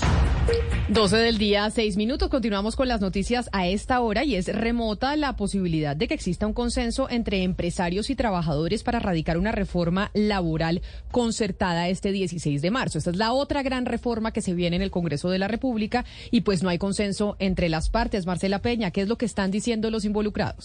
El próximo lunes arranca una ronda de negociaciones directas para tratar de llegar a acuerdos sobre la reforma laboral, pero las posiciones están muy lejanas. Según el presidente de FENALCO, Jaime Alberto Cabal, tal y como está escrita, puede aumentar los costos laborales en un 35% y crear más desempleo. Por eso le pide al gobierno aplazar la radicación para el segundo semestre. Una cosa es que nos escuchen y otra cosa es que nos tengan en cuenta, porque escucharnos están los espacios. Aquí parte de mi equipo estuvo todas las comisiones técnicas, toda la sesión de las comisiones técnicas y pues escucharon. Según la encuesta del gremio, 27% de los comerciantes evitaría contratar a nuevas personas si la reforma es aprobada tal y como está en el borrador. Un 25% aumentaría más los precios de sus productos y servicios y un 18% aceleraría los procesos de automatización para reemplazar a personas con máquinas y software. 12 del mediodía, 8 minutos, y desde el mediodía quedó levantada la alerta ambiental por calidad del aire en Bogotá. Sin embargo, las medidas de restricción impuestas por la alcaldía, como el uso obligatorio del tapabocas, van a quedar suspendidas a partir de mañana. Felipe García. Sí, señor César, levanta el distrito la alerta ambiental fase 1 en Bogotá luego de evaluar las condiciones de la calidad del aire. Dice la secretaria de Ambiente Carolina Urrutia que esto se dio gracias a cambios de vientos y lluvias y por supuesto al esfuerzo de la ciudadanía y empresas. Por eso entonces quedan suspendidas todas las medidas impuestas por el distrito a inicios de esta semana. Regresa entonces el pico y placa solidario a la capital del país. Por ende, los ciudadanos que hayan pagado por este derecho pueden seguir haciendo uso del mismo sin inconvenientes y los días en los cuales estaba suspendida la medida les serán repuestos. Ya no hay multa si sale usted con el pico y placa solidario. También queda levantada la medida de obligatoriedad del uso del tapabocas en transporte público. Esto abarca Transmilenio, taxis, cables y buses de transporte intermunicipal. Así que tampoco habrá multas para las personas que no usen tapabocas en el transporte público. Escuchemos a la secretaria de Ambiente, Carolina Urrutia.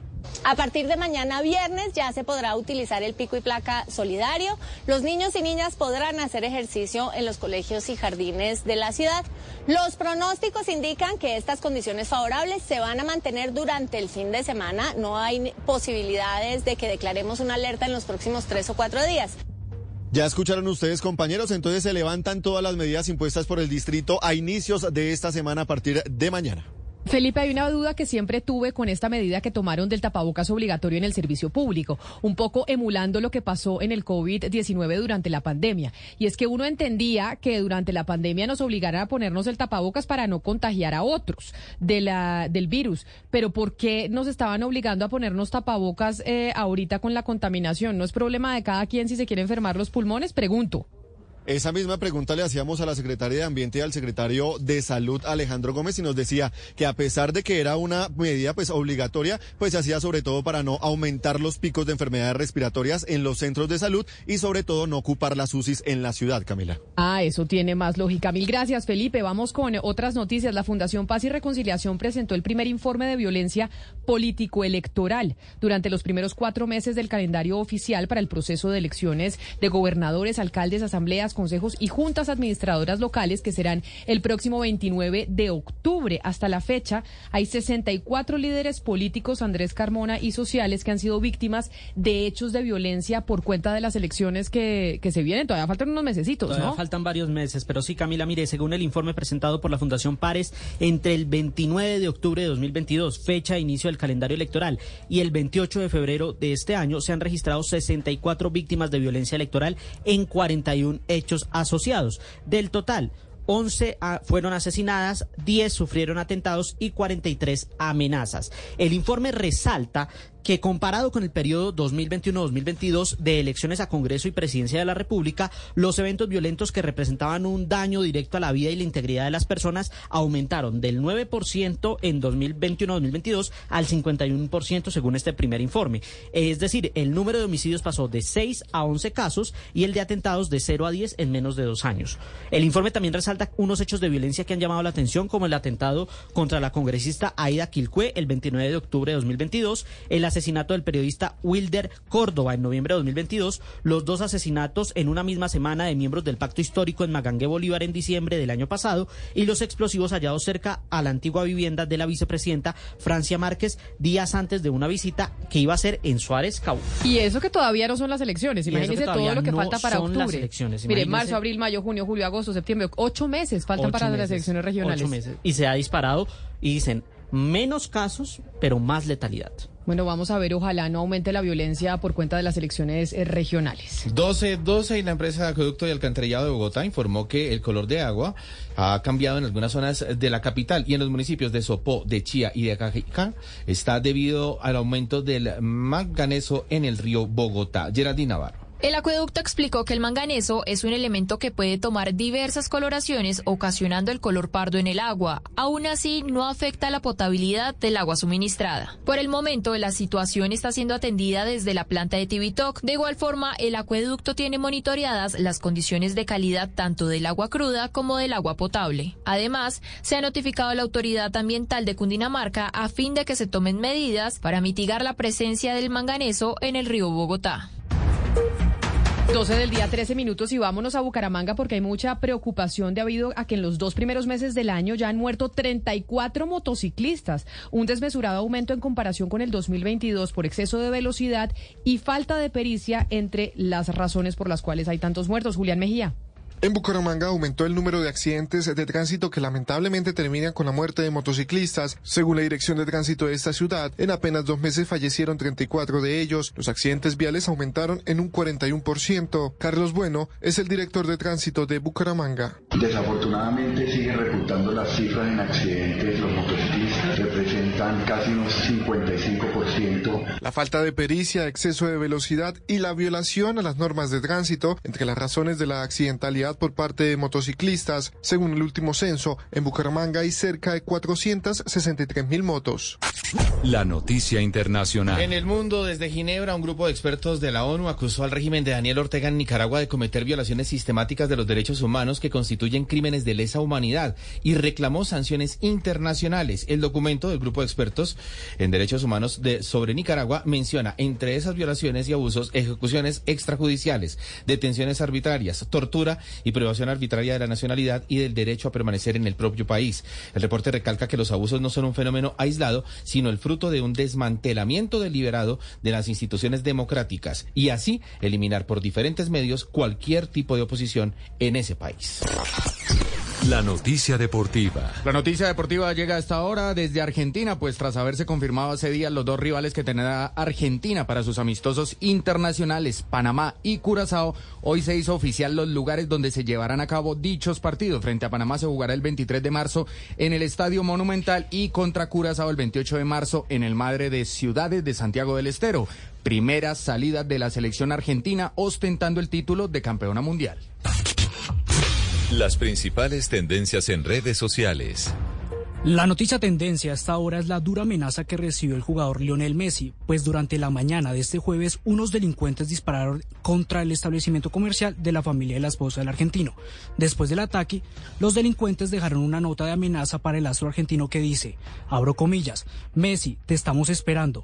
Pablo Jacquín es un narco y no te va a cuidar, cierro comillas. Según las autoridades, el ataque y la amenaza al argentino y a su familia fue hecho por un grupo delincuencial que tiene azotada a la comunidad argentina por lo que adelantarán un trabajo de investigación para esclarecer qué fue lo que sucedió.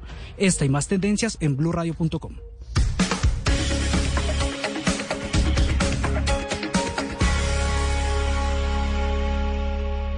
Llega el mediodía. Y en Mañanas Blue continúa el análisis y el debate. Dirige Camila Zuluaga. A las 12 del día, 16 minutos. Aquí seguimos conectados con ustedes en Mañanas Blue. Vamos hasta la una de la tarde después de las noticias del mediodía en cada una de las regiones del país. Sí, señores, seguimos conectados a través de nuestro canal de YouTube, en Blue Radio en vivo ahora. Están ustedes, eh, pueden poner Mañanas Blue Radio en vivo y ahí nos encuentran a través de YouTube o a través de Facebook. Y les habíamos dicho desde más temprano que esa carta que enviaron varios exministros, varios exfuncionarios de distintos gobiernos apoyando un informe técnico que estructuró el expresidente César Gaviria diciendo que pues no se podían tomar eh, decisiones en contra de la institucionalidad que se había construido en el sector energético después del apagón de hace 30 años porque eso podría llevarnos a un eh, posible riesgo de experimentar algo similar. Hemos decidido pues llamar a varios expertos del sector para preguntarles, oiga, esto realmente es un globo que nos estamos haciendo y no es posible en Colombia que volvamos a tener un apagón. Nosotros tenemos garantizada eh, la energía en el país o realmente sí podemos estar en riesgo por cuenta de qué? De que se viene un fenómeno del niño importante, según ha dicho el IDEAM, para la segunda mitad del 2023. Está con nosotros en la línea nuestro primer invitado, que es Manuel Mayhuashka. Él es ex viceministro de Minas y Energía y actualmente es socio de Cerrito Capital. Ex viceministro, bienvenido. Gracias por acompañarnos. Muchas gracias, muy grato estar con todos ustedes. Ex viceministro, ¿usted estuvo en qué gobierno? ¿En el gobierno de qué presidente? Del, presidente Uribe. Yo estuve desde el 2003 al 2009, entonces estuve seis años y medio. Y ahora usted, cuando, cuando decimos que es socio de Cerrito Capital, Cerrito Capital se dedica al sector Capital es una banca de inversión y consultora eh, Camila, dedicada a temas pues de consultoría en regulación energética, infraestructura y pues diferentes sectores. Ah, perfecto.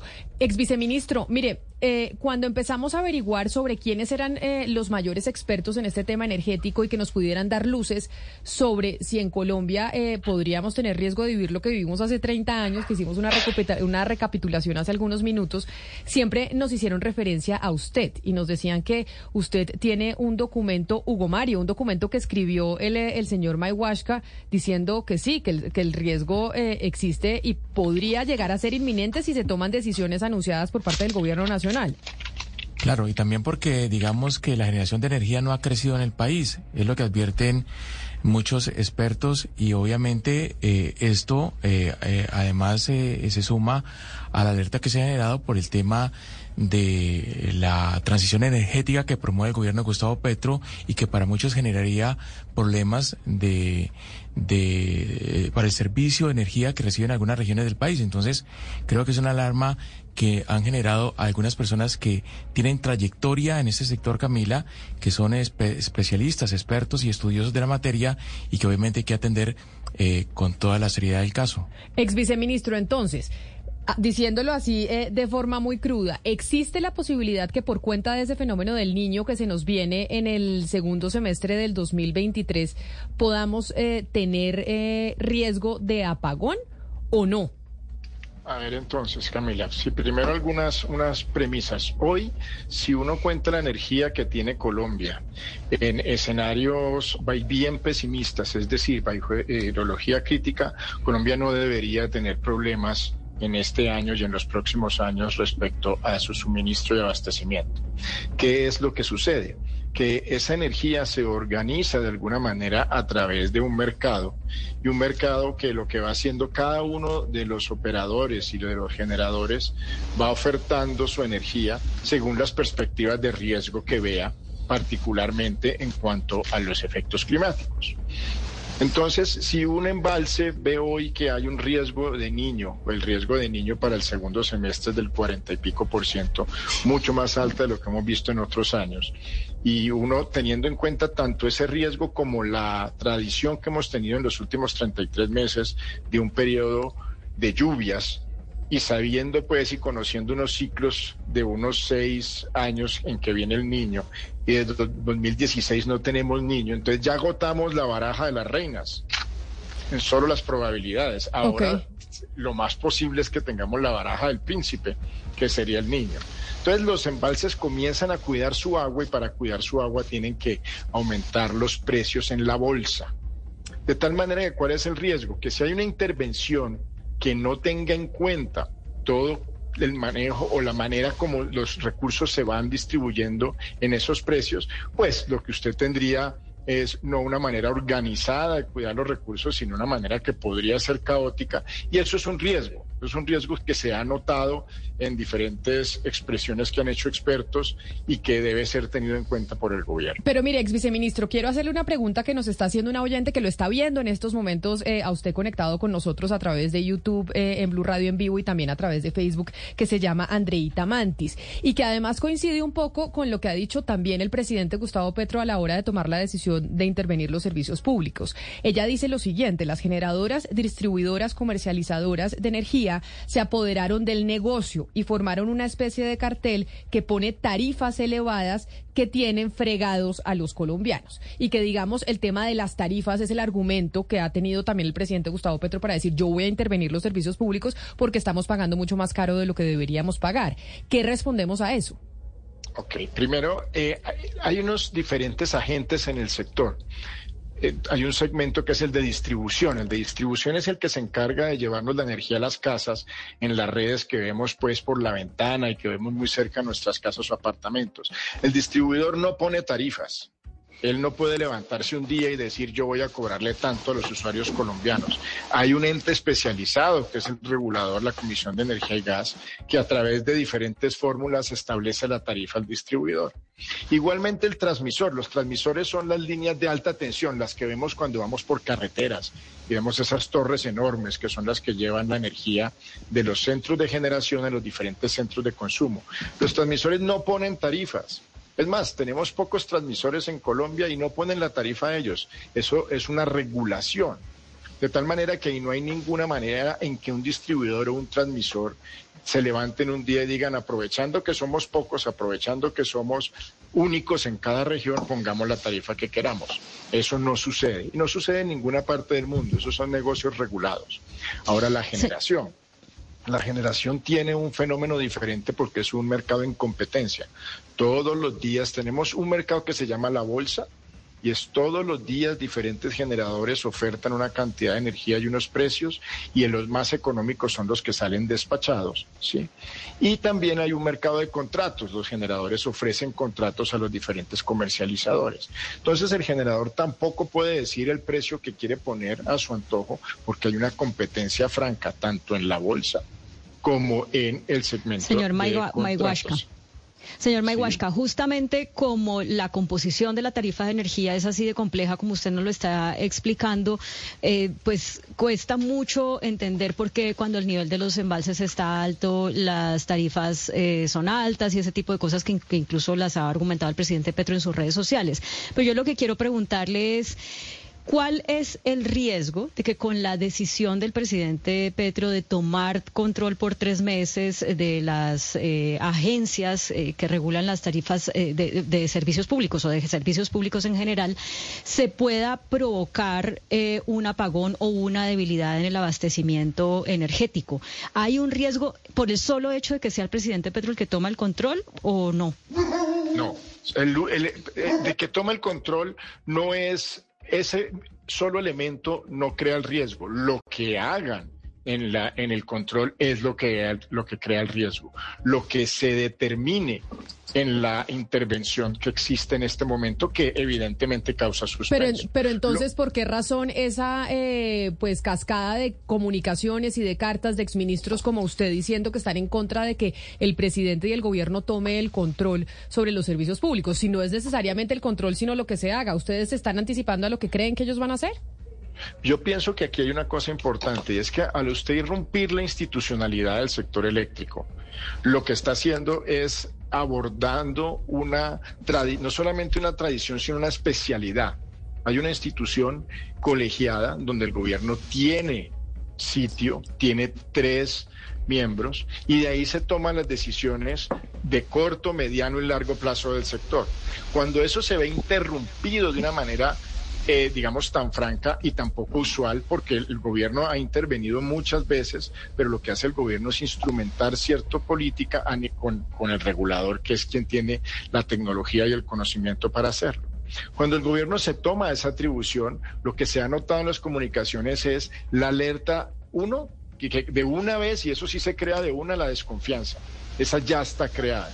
Eso es devastador en un segmento que depende de reglas que haya desconfianza en lo que vaya a suceder. Y dos, una advertencia de que tengan el cuidado de que algunos elementos, al ser de alguna manera abordados de manera no técnica o de manera teniendo en cuenta, digamos, las ansias populares de bajar una tarifa exclusivamente, pues puede haber un riesgo en varios eh, fragmentos del sector, una de ellas los elementos de generación que pueden llevar pues al descuido de los recursos cuando los necesitamos de la manera más óptima. ¿Y eso es por qué? Porque tenemos un, un, riesgo de una sequía. Cuando viene la sequía, pues tenemos que tener todas las cautelas que los mercados funcionen bien.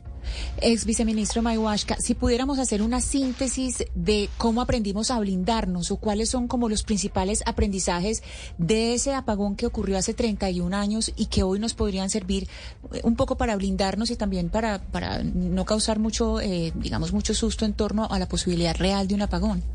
Sí, yo creo que el apagón del 92 nos traumatizó. A los que estamos aquí todos en, esta, en este escenario, somos una generación traumatizada y ese trauma viene por varias, eh, varios elementos y cosas que hemos aprendido. Primero, tuvimos un sector totalmente manejado por el gobierno y eso venía desde muchos años atrás. En los 80 fue entrando en crisis.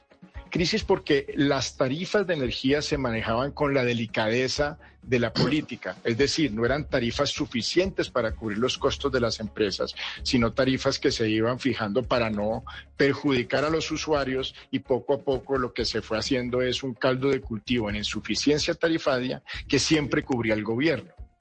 Entonces, al cubrirlo con el gobierno esto, se fue creando un déficit fiscal y una crisis fiscal. En ese momento, estamos hablando del final de los 80, la mayor carga que tenía el fisco colombiano era el sector eléctrico. Es un sector que entró en quiebra, en quiebra total. Y se atrasaban los proyectos, los recursos eran despachados centralmente, es decir, había una decisión de un agente de cómo despachaba recursos y no dependía de las subastas de mérito económico que hacemos hoy. Y se nos vino entonces el fenómeno del niño el 92. Y en ese momento entonces, ¿qué aprendimos? Uno, tenemos que tener una institucionalidad fuerte que no depende exclusivamente del gobierno, sino de los criterios técnicos. y unos criterios claros que riegan al sector, entre los cuales está la suficiencia, la eficiencia y la solidaridad. Y en un segundo hablamos de eso. Segundo, tenemos que tener unos esquemas de confiabilidad muy elaborados, porque tenemos la riqueza de nuestras montañas y la riqueza del agua, que nos ayuda mucho durante un tiempo pero cuando viene un, periodo de sequía necesitamos respaldos y esos respaldos nos los deben dar plantas térmicas. Entonces fuimos elaborando a la vez de todos estos años, primero, una institucionalidad con dos pilares. El mundo de la tarifa lo tiene que definir un ente técnico, colegiado, donde el gobierno tiene sitio, pero hay una independencia. Es decir, señores que están pensando en cómo el sector tiene que tener unas tarifas y unos indicadores para que se exija la eficiencia, se exija la calidad, pero haya suficiencia. Es decir, es que se cubran los costos. Es decir, el, temor que ustedes tienen, a los técnicos como usted, es que al tomar el gobierno control eh, sobre la CREC, pues puede entrar a definir el precio de la energía, decir que debe ser más barata y eso puede llevar en el largo plazo, en el corto ser muy bueno porque terminamos pagando menos, pero en el largo plazo generar un riesgo de escasez eh, de energía y si llega un fenómeno del niño terminar en un apagón. Sí, señora Camila, eso es. Y te, pongo el extremo, el extremo. El gobierno eh, dice, hombre, pongámosle un precio tope en los precios de bolsa a los embalses. Entonces no pueden, digamos, cobrar más de tanto y no pueden ofrecer más de tanto en la bolsa. ¿Qué es lo que sucede? Que esa energía se va despachando porque se ve de alguna manera abundante por su precio bajo y vamos despachando los embalses, vamos mermando el nivel de los embalses y se nos viene una sequía y no tenemos el, no tenemos el agua. Entonces, que ese trauma que ya tuvimos lo construimos en una institucionalidad con un ente técnico y en otra que son los subsidios un esquema de subsidios muy fuerte. Hoy gastamos mucho más en subsidios que lo que gastábamos en los 90, pero sin embargo el sector es totalmente superavitario. Gastamos más en subsidios, pero pagamos como sector mucho más impuestos. El gobierno no tiene que meter dinero en la expansión. La expansión en este sector se hace a través de reglas, sin ningún contrato. Aquí no media ningún contrato entre el Estado y un generador se hace unas subastas, inclusive la subasta de expansión se acaba de anunciar. El día antes de la intervención del gobierno se anuncia una subasta de cargo por confiabilidad, en donde todo el sector debería estar en sus marcas listos para apostarle a la expansión. Y hoy tenemos un, un sector que no está en sus marcas, sino en suspenso, porque no sabemos bien qué va a suceder con las reglas, porque no sabemos bien cómo se van a expedir ni qué van a, qué van a decir. Pues ex viceministro de Minas y Energía, Manuel Mayhuashka, mil gracias por estar con nosotros, por hablarnos y pues yo sé que es un tema súper complejo y a veces muy técnico, pero que es importante de entender, sobre todo cuando sabemos que se viene un fenómeno del niño, que tenemos algunos cambios en las reglas de juego de, las, eh, de las tarifas o por lo menos que eso es lo que se quiere y saber a qué nos podemos atener. Mil gracias y feliz día. Muchas gracias a ustedes, muy amables. Conclusión, Camila, si queremos, si queremos que la energía sea más barata, obvio, pero si pagamos energía más barata, después la vamos a pagar más cara o no la vamos a tener. O sea, no podríamos, no deberíamos tener que no deberíamos exigir pagar energía más barata. Esa es mi conclusión. Pues eso es lo que dice el señor Mayhuashka, pero déjeme saludar a otro exministro. En esta oportunidad, el exministro Amílcar Acosta, que fue ministro de Minas y Energía y estuvo también presente en el gobierno de César Gaviria durante el apagón en 1992. Exministro Amílcar Acosta, bienvenido y mil gracias. Muy buenas tardes, Camila, y muy buenas tardes a todos y a la vasta audiencia del programa. Usted también tiene el temor que expresaba el señor Mayhuasca cuando dice, en el momento en que el gobierno nacional, el presidente Gustavo Petro, toma las facultades de la CREC, que es la que define con eh, conceptos técnicos y demás, que nos explicó cuáles son los precios de la energía en Colombia. ¿Usted también teme que esto pueda hacer que en el futuro tengamos eh, escasez de energía por cuenta del fenómeno del niño? Bueno, eh, a lo dicho por Manuel, yo añadiría que hay otros factores que generan incertidumbre y que vienen estresando eh, el sistema, como son los atrasos en la ejecución de los proyectos. Eh, por ejemplo, que son ocho unidades, de las cuales hoy están operando dos, eh, vienen dos en camino, completaríamos cuatro, pero están cuatro eh, adicionales eh, que no se sabe cuándo será ese ir y cuándo, que podrán entrar por eh, dificultades que hay en los, en, en la contratación de esos proyectos. También están atrasados los proyectos de los parques eólicos en La Guajira por cuenta de las dificultades que ha tenido el Grupo de Energía de Bogotá para instalar la colectora sin la cual eh, buena parte de esa energía que debe generarse allá, que estamos hablando de aproximadamente 2.400 eh, megavatios, que sumados a los 2.400 de Hidroituango que están eh, hoy en el aire, estamos hablando de 4.800 megavatios de potencia que el sistema está requiriendo. Y estamos ante la inminencia, no propiamente del racionamiento, pero sí del fenómeno del niño, que sabemos que no es sujeto a regulación. Eh, los fenómenos del niño tampoco son cíclicos, eh, sino que son disruptivos, de manera que mm, es imprevisible. ¿En qué momento se va a presentar el fenómeno del niño? Solamente hay algunas previsiones, pero no hay eh, forma de establecer exactamente cuándo se va a dar este fenómeno y la intensidad del mismo. A lo que ya nos hemos venido acostumbrando es que este es un fenómeno recurrente, que es cada vez más frecuente y cada vez tiene una mayor intensidad. Todos estos factores juntos eh, crean un, un escenario de riesgo en un país que depende en más del 60% de la generación de centrales ah, pero entonces, pero entonces, doctor eh, Amílcar Acosta, exministro de Energía, no necesariamente es solo el riesgo por cuenta de la decisión que tomó el presidente Gustavo Petro. Hay otros factores que usted menciona, pero es que lo que se ha dicho constantemente en las cartas que están enviando los exviceministros, los exministros, directores de planeación nacional, alertando sobre que es peligrosa la decisión que tomó el presidente, usted lo que nos dice, no, no, no. Si hay riesgo de apagón, no es solamente por esa decisión. O sea, así no se tomase esa decisión, podría haber un riesgo. Eso es, eso es exacto lo que estás diciendo. Máxime que, como venía diciendo, en el país tenemos eh, la base de generación que tenemos. Mm, de pronto no nos vaya a ocurrir lo que nos ocurrió eh, en 1992, que fue una de las causas que condujeron al racionamiento, y es que se venía hablando de que estábamos sobreinstalados, que teníamos una capacidad eh, que le daba mucha holgura al sistema. Hoy podríamos decir que estamos sobreinstalados porque tenemos eh, una capacidad instalada de potencia de generación que sobrepasa los 17 gigas y la máxima demanda podrá llegar a 12, de manera que hay una holgura. Pero ¿dónde está la vulnerabilidad? Que más del 60% de esa energía proviene de hidroeléctricas y en este país solamente hay una central hidroeléctrica que, que, que es el Peñol, que tiene capacidad de regulación de más de un año. El resto, si aquí en este país deja de llover seis meses consecutivos, ya estamos en aprietos y ahí es donde cobra más importancia que entren los parques eólicos y las granjas solares, porque estas son las que le dan una mayor resiliencia a la matriz energética del país, porque coincidencialmente cuando el verano es más intenso, cuando la sequía es mayor, es cuando tenemos más velocidad del viento, tenemos más horas de sol y tenemos mayor radiación solar.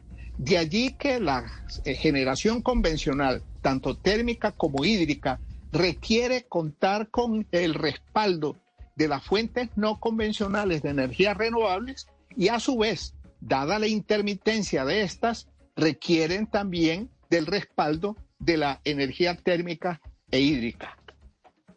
Exministro Acosta, usted eh, dice algo que no lo habíamos considerado y es el atraso en algunos proyectos y quisiera que nos quedáramos un poco en Hidroituango, no solamente proyectos hidroeléctricos, sino de todas las otras formas de generación de energía de las que eh, usted ha hablado. Aquí hay un problema no solamente por una contingencia que tuvo Hidroituango, sino también por la politización del proyecto. Y yo quiero saber si usted considera que hay riesgo de politización de los proyectos que vienen de aquí en adelante, porque en esta transición no es solamente como hemos dicho, otros proyectos, ¿usted cree que hay un riesgo real y, digamos grande de que haya politización y más atrasos en, futuros proyectos? Desde luego, en mi concepto, y, me he pronunciado en forma reiterada eh, sobre la marcha de este megaproyecto, el más grande del país, eh, que está llamado a contribuir aproximadamente un 17% de la demanda. O sea, es, un tema mayor y los criterios que, con los que se han manejado eh, la ejecución del proyecto se ha apartado mucho de los criterios técnicos. Mm, la Sociedad Colombiana de Ingenieros, la Sociedad eh, de Ingenieros de Antioquia, las facultades de ingeniería del Departamento de Antioquia, todos coincidieron en plantear la inconveniencia de cambiar de ejecutor del proyecto. Sin embargo, se impuso una decisión que no necesariamente consulta criterios técnicos y eh, se apartó eh, al consorcio ejecutor del proyecto. En este momento, eh, ese consorcio entregó dos unidades. Saber Camargo, que fue parte de ese consorcio, está ejecutando los, las otras dos unidades, las otras dos turbinas, pero está en el aire, como ya lo decía, las, eh, las cuatro restantes. Claro. Y esas cuatro restantes están expuestas en este momento a la declaración de desierta por quinta vez de la licitación para adjudicarlas. Y por eso siempre que hablábamos, Ana Cristina, de Hidroituango, decíamos que Hidroituango no es solo un problema de Antioquia, es que este es un problema del, país. y de la generación de energía y de las tarifas que lo decíamos hace dos años. ¿Se acuerda cuando hablábamos de Hidroituango? Ex eh, ministro de Minas y Energía, Milka Acosta, mil gracias por conectarse hoy con nosotros y por aceptar también estar en, eh, en cámara aquí en eh, Mañanas Blue a través de nuestro canal de YouTube Blue Radio en vivo. Feliz día. Feliz día, Camila. Y de hecho muchos oyentes y muchos eh, internautas están escribiendo y obviamente debatiendo y se está convirtiendo casi que esto en un debate ideológico también y político, cuando debería ser técnico, cuando la energía no debería ser un tema político de que si estoy a favor o en contra del sector privado o del sector público. Y por eso quisiera saludarla a usted, doctora Natalia Gutiérrez, presidenta de ACOLGEN, que es la Asociación Colombiana de Generadores de Energía Eléctrica. Dando hoy la bienvenida, le pregunto lo que nos dicen pues varios oyentes que nos están eh, viendo y escuchando a esta hora y dicen, mire, los expertos que ustedes están llamando tienen intereses en el sector eh, energético y lo que quieren y están furiosos es que les quiten el negocio porque aquí lo que quieren es mejorar las tarifas para los ciudadanos, eso es lo que ha dicho el gobierno nacional. ¿Qué responder a eso? ¿Qué responder a eso cuando el debate debe ser técnico y no realmente político, pero es que casi que parece imposible que, que el debate no se politice? Bueno, Camila, primero muchas gracias por la invitación, Claudia, y a todas las que están en la mesa, y pues a, mis colegas, a uno de mis agremiados que está acá también, al, ministro y al ex viceministro. Yo, a ver, eh, yo creo que este es uno de esos temas que desafortunadamente es supremamente técnico y yo creo que nosotros tenemos gran parte de la responsabilidad de poder explicarlo para que la opinión pública lo entienda, ¿verdad? Eh, pero Primero, la pregunta que me estás haciendo, eh, esto no es de solo unos privados, ¿sí? Eh, toda la cadena, en toda la cadena de la, generación, la transmisión, la distribución, la comercialización de energía, hay diversos tipos de actores. Hay actores públicos, hay actores privados, hay actores mixtos. Eh, y todos los días están entrando diferentes tipos de actores. Y le voy a poner un ejemplo. Eh, ya hay eh, eh, tanto que se ha hablado de comunidades energéticas. En Colombia ya se dieron las señales de política pública para que terceros como unidades residenciales sean autogeneradores de energía y vendan excedentes a la red para que pequeñas comunidades se organicen, sean autogeneradores y entreguen energía a la red. Entonces, irnos al punto de decir que es que esto es intereses de los grandes privados y que no se quiere que entre nadie más, no es cierto. Segundo, todos estamos preocupados por las tarifas de energía, ¿sí? Y, estamos en una coyuntura que le pegó inflacionariamente a muchos sectores, no solo al de energía, le pegó a alimentos, a combustibles, a la logística internacional. Todos estábamos saliendo de una pandemia y entramos a un recalentamiento económico global que Colombia no fue ajeno a esto. ¿sí? Eh, entonces, eh, esas afirmaciones yo creo que lo único que nos hacen es radicalizar la conversación y definitivamente nosotros eh, desde el gremio de generadores eh, entendimos la coyuntura y como entendimos la coyuntura, desde el año pasado le dijimos a la ministra, tenemos que trabajar en soluciones, pero siempre hemos dicho que las soluciones se tienen que trabajar dentro de la institucionalidad, ¿sí? Y sorprende además que se recojan las funciones porque el mismo gobierno tiene puestos en la CREC y la CREC en, en, en, en ocasiones anteriores ha hecho ajustes al sistema de manera organizada una CREC donde tiene asiento el ministro de Hacienda, el ministro de Minas, el director de Planeación Nacional y el superintendente de Servicios Públicos, ¿sí? Entonces, eh, eh, sobre las afirmaciones de cuáles son los riesgos y los peligros que estamos viendo, a mí me gustaría dividirlo como en, en dos puntos. El corto plazo y el largo plazo, ¿sí? Porque está quedando la sensación de que estamos levantando, de que se están levantando alarmas y que, y que es, es solo por la coyuntura y no, ¿sí? Si en el corto plazo nosotros no cuidamos el agua que hay en los embalses y llegamos a tener un fenómeno del niño, pues podemos tener un apagón y no es para el otro año ni para el siguiente año, es este año. El agua de los embalses la tenemos que cuidar ya porque tenemos una amenaza. ¿Y cómo se cuida el agua? ¿Cómo cuidamos el agua de los embalses si usted dice ya tenemos la amenaza? ¿Eso qué tiene que ver con las decisiones del gobierno nacional? Eso tiene que ver justamente con la intervención de precios, sobre todo en el precio de bolsa. ¿sí? En Colombia hay dos formas de comprar energía. Están los contratos de los contratos de largo plazo que es casi el 80% de la energía que se negocia en todo el país, que fue contratada hace 3, 4, 5 años en unos precios supremamente eficientes y, y los contratos son unos instrumentos de cobertura muy buenos para el sector, para los empresarios, para el consumidor final, para los consumidores residenciales.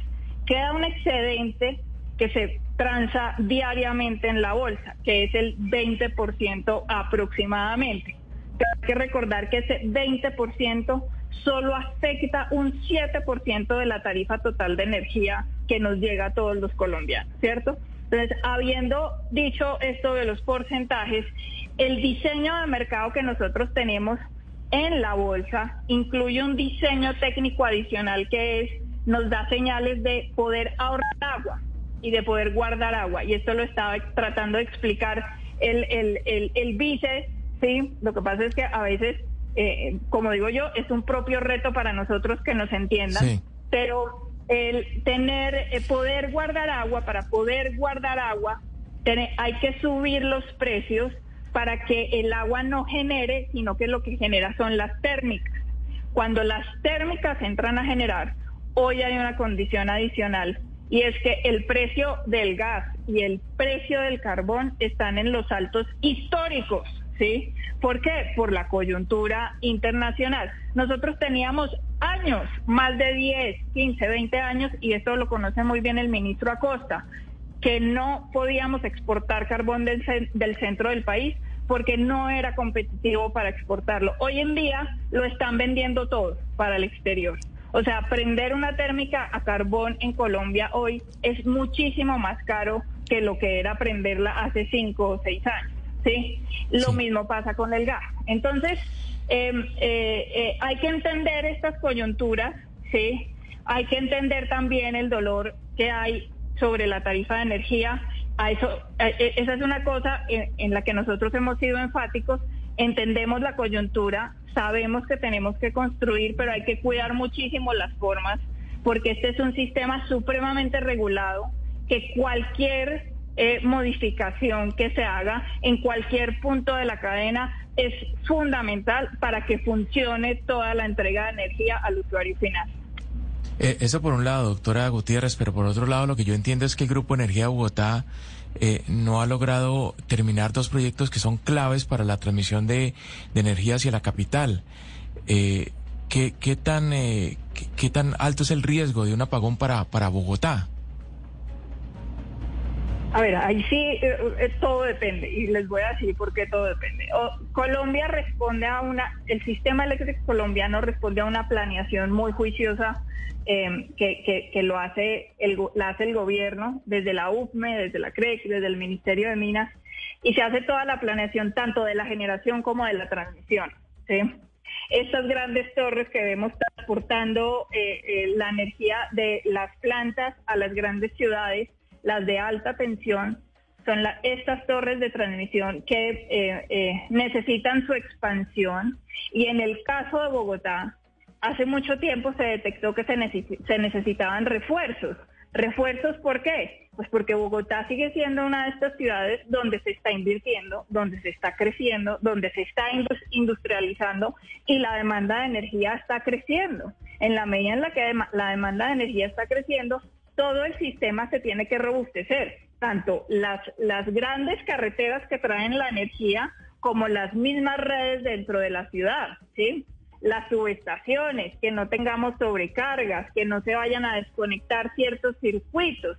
Entonces, em, eh, eh, lo del Grupo de Energía de Bogotá, nosotros desde la generación hemos hecho un llamado eh, a que por favor hay que tratar de que todas estas líneas se construyan, ¿sí? Porque tarde o temprano, pues los sistemas, si no reciben los refuerzos que tienen que recibir, empiezan a fallar, ¿sí? Entonces yo creo que todavía estamos a tiempo Juan Ricardo Ortega ha sido supremamente enfático en que están poniendo todos los esfuerzos para construir esta línea, también para construir la, de la Guajira, que esto ha sido un, un reto titánico, ¿sí? Pero sin redes la transición energética tampoco es posible. Pues doctora Natalia Gutiérrez, presidenta de Acolgen, la Asociación Colombiana de Generadoras de Energías Eléctricas, a mí usted me deja muy preocupada porque dije, porque dice, si no cuidamos los embalses y el agua, no tendremos apagón el siguiente año o el que viene, sino este. Y eso me parece un fantasma eh, pues muy peligroso de tener encima. Muchas gracias por haber hablado con nosotros hoy aquí en Mañanas Blue. Muchas gracias a ustedes por invitarme.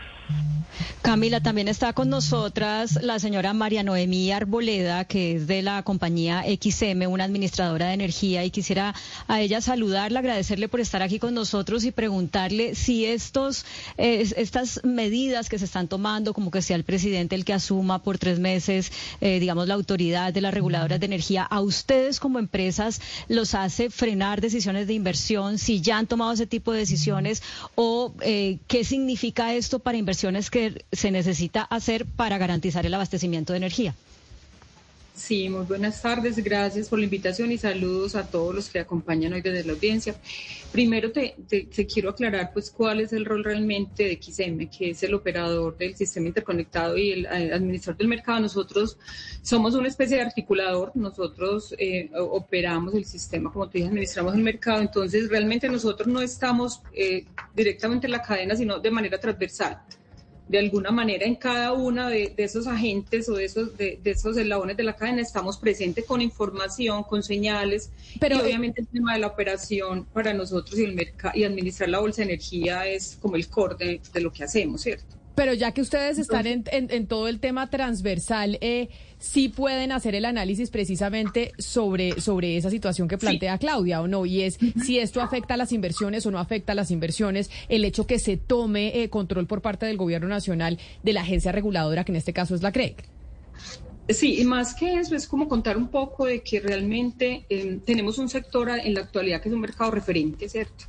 Nosotros como operadores lo vivimos pues como frente a los referenciamientos que hacemos y es un sector referente que ha tenido liquidez y solvencia desde que, desde que empezó. Entonces, eh, obviamente, y lo decían ahorita, el tema de, confianza en, en, todas esas inversiones es muy importante. Nosotros realmente no, no vemos en el corto ni en el mediano plazo grandes problemas relacionados con el abastecimiento, pero sí esas señales, obviamente, esas que se den desde ya, pueden llevar en el futuro de pronto a que no, no, se, no se tengan todos los recursos. Entonces, eh, si lo miramos desde el punto de vista de que, de que se dé la inversión y todo, uno dice, bueno, eh, hay que ir con cuidado, pero, pero yo creo que, digamos, la, la, señal que hay ahorita es precisamente esa, que tengamos disponibilidad de recursos eh, relacionados con la infraestructura, redes y todos los recursos de generación eh, y, el tema del atraso de proyectos obviamente se convierte en un eslabón importante aquí también porque de no tener los recursos disponibles y con el crecimiento que pueda tener la demanda en el futuro, sí podría haber compromisos allí. La transición trae unos retos gigantes y realmente es retos en más y en toda la cadena realmente, ¿cierto? eh, retos que nos lleven precisamente a que eso se cumple. Sí. Pero doctora Arboleda, digamos, eh, en, este análisis que estamos haciendo en el programa de hoy, digamos, ese escenario de tormenta perfecta para que se presente un hipotético eh, apagón en Colombia de un fenómeno del niño en el segundo semestre muy intenso, más una intervención directa de, del gobierno en la CREP, eso, esos dos elementos que se, que se conjugan, ¿no podrían llevar a crear ese escenario? No, en el corto plazo no, no lo vemos. Realmente ahorita tenemos un embalse bastante bueno, eh, por encima de la media histórica de los últimos 20 años.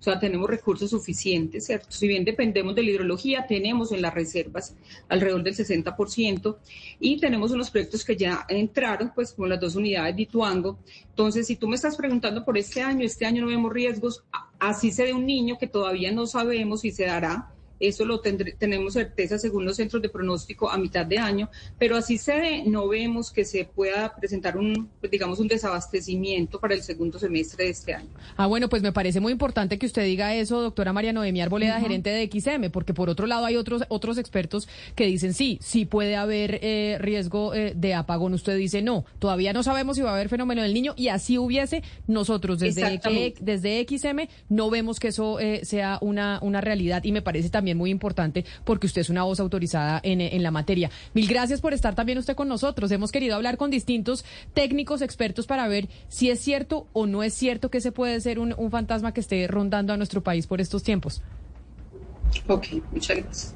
Camila, también tenemos otro invitado y hoy nos está acompañando desde España, eh, está en un viaje y es el doctor Ricardo Sierra, es el CEO de Celsia Energía. Y doctor Sierra, pues dándole la bienvenida Mañana al Blue, le quiero hacer de una vez eh, la pregunta. Hemos hablado de tres principios, nos decía eh, antes el, el doctor Maiwashka, que son la suficiencia, eficiencia y solidaridad.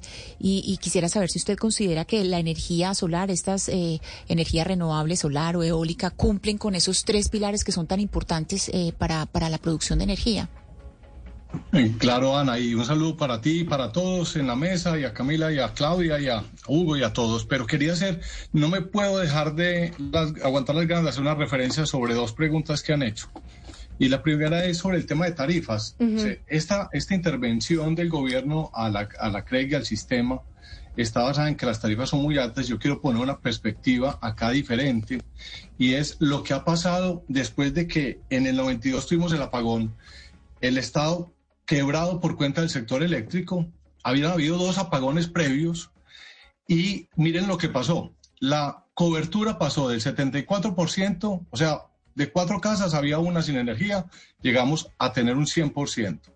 Y en el tema de las tarifas pasó una cosa muy increíble que la gente muchas veces no valora en Colombia, porque todos, todos tenemos la angustia de tener que pagar la tarifa todos los meses. Pero fíjense en esto, que hoy estamos comprando con un salario mínimo eh, casi un 19% más de kilovatios. Y hay una cosa también muy bonita, el, el colombiano promedio está hoy pagando entre 5 y 7% de su ingreso típicamente en, en gastos de energía. Y eso cuando uno lo compara en Latinoamérica, estamos como de cuartos o quintos más baratos. Pero los que están más baratos son los que han subsidiado o regalado la energía y hoy tienen grandes problemas de calidad. Pues ayer mismo Argentina se quedó con un superapagón, Venezuela ni se diga los problemas que tiene de calidad y de ahí para atrás. Es decir, cuando uno mira la relación calidad-precio de Colombia, es muy, muy, muy buena. Y hay una cosa que Claudia lo preguntó, el mito de, los embalses llenos y por qué esos precios altos en bolsa, Ana. Y fíjate que es una cosa muy, que la gente deja, deja de ver. Los dos últimos años teníamos fenómeno de la niña, mucha agua, lloviendo en este país horrible. ¿Y qué pasó? El 75% de las veces del tiempo en bolsa, el precio estuvo por debajo del costo promedio de los contratos que hay en Colombia. Es decir, hubo un 30% del tiempo adicionalmente estuvo en cero pesos para los generadores y eso no, nunca hizo titular. Eso nunca hizo titular. Ahora que estamos entrando a periodo de, niño y a periodo de tiempo seco, pues como dijo Natalia, hay que reservar el agua, hay que cuidarla, porque si prendemos los embalses en Colombia full, en 2.7 meses se acaba el agua de los embalses. Entonces, eh, eh, quería hacer esas reflexiones, eh, Ana, y volviendo a tu pregunta, Claro, la energía solar es una, una oportunidad muy grande para los colombianos. Eh, hoy estamos aplicando nosotros energía solar desde casas de vivienda de interés social, de VIP, hasta centros comerciales, industrias, granjas solares, con un problema muy delicado que también quiero mencionarles, y es que veníamos en un boom solar increíble. Aquí había una ley de incentivos, la 1715, que daba unos incentivos muy importantes para poder hacer esas inversiones. Pero la reforma tributaria le quitó la mitad a esos incentivos al ponerle una tarifa mínima de tributación a las empresas colombianas.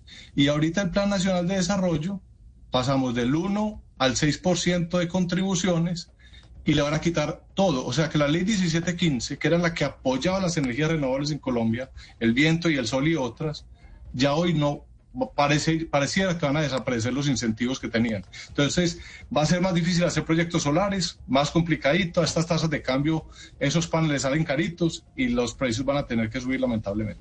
Pero y esa es la apuesta que hace el, gobierno nacional, que es la transición energética. Pero mire, doctor eh, Sierra, digamos como que le hemos explicado a cada uno de los invitados el día de hoy, les hemos preguntado si creen o no que puede haber riesgo de apagón fue contundente la doctora eh, María Noemí Alboleda, gerente de XM, que no, que ella no ve que con fenómeno o sin fenómeno del niño podamos tener apagón, que ellos desde que desde XM no lo ven. Sin embargo, otros eh, analistas que tuvimos y que usted los escuchó dijeron que sí. Le pregunto a usted como empresa de energía del país, como gerente de Celsia, si cree que eso es factible. Claro que sí, Camila. Y mira, yo te respondo con dos escenarios. En el corto plazo, ¿qué es lo que puede pasar? Todavía no sabemos qué va a salir de la intervención. Yo creo que María Noemí respondió con la energía que hay hoy, con la perspectiva de niño que hay hoy o de, o de periodo seco, si se mantienen las reglas del despacho en bolsa, no va a haber. Pero si en la intervención del gobierno cambia las reglas de despacho en bolsa y cambia cómo se calculan esos valores, claro que puede poner en enredos al sistema. Esa es la preocupación. Es decir, ¿qué, qué puede salir de una intervención de, de mano eh, que no sea técnica? Esa es la, preocupación. Y en el mediano y largo plazo, ustedes han preguntado mucho por la confianza inversionista. Y claro que la confianza inversionista está deteriorada en Colombia con una intervención. Es que las empresas necesitamos claridad y, y, transparencia en las reglas de juego para hacer inversiones que son muy, muy multimillonarias, de muy largo plazo, y entonces eh, eso se necesita. Hoy el gobierno prácticamente no hace nada de esas inversiones. En los últimos 30 años han invertido 30 billones de dólares y pagamos 7 billones de pesos de impuestos al año. Y eso lo ha logrado porque han habido unas reglas de juego claras y siempre ha habido presión política, pero el riesgo de que las decisiones a sombrerazos puedan causar problemas, entonces podrían hacer que no hayan las inversiones en expansión de capacidad y que eventualmente tengamos problemas de suministro. Entonces, eh, yo creo que es esas dos combinaciones, eh, Camila, para eh, sería como las estaríamos viendo nosotros. Pues es el presidente de Celsia Energía, Ricardo Sierra. Doctor Sierra, mil gracias a usted también por aceptar conectarse con nosotros hoy que estamos o estábamos tratando de evaluar si existe la posibilidad o no de vivir eh, un apagón después de ver las comunicaciones que se le han enviado al eh, gobierno de Gustavo Petro por parte de diferentes exministros, exviceministros y asimismo cumpliendo pues ya casi 31 años del apagón del gobierno de César Gaviria. Mil gracias por haber estado aquí con nosotros. Feliz noche allá en España. Es la una de la tarde, dos minutos. Siguen nuestros compañeros de Meridiano Blue conectados con ustedes aquí en eh, YouTube a través de Blue Radio en vivo y obviamente también en todas las emisoras del país. Con ustedes, continúen con ustedes, pues todas las noticias.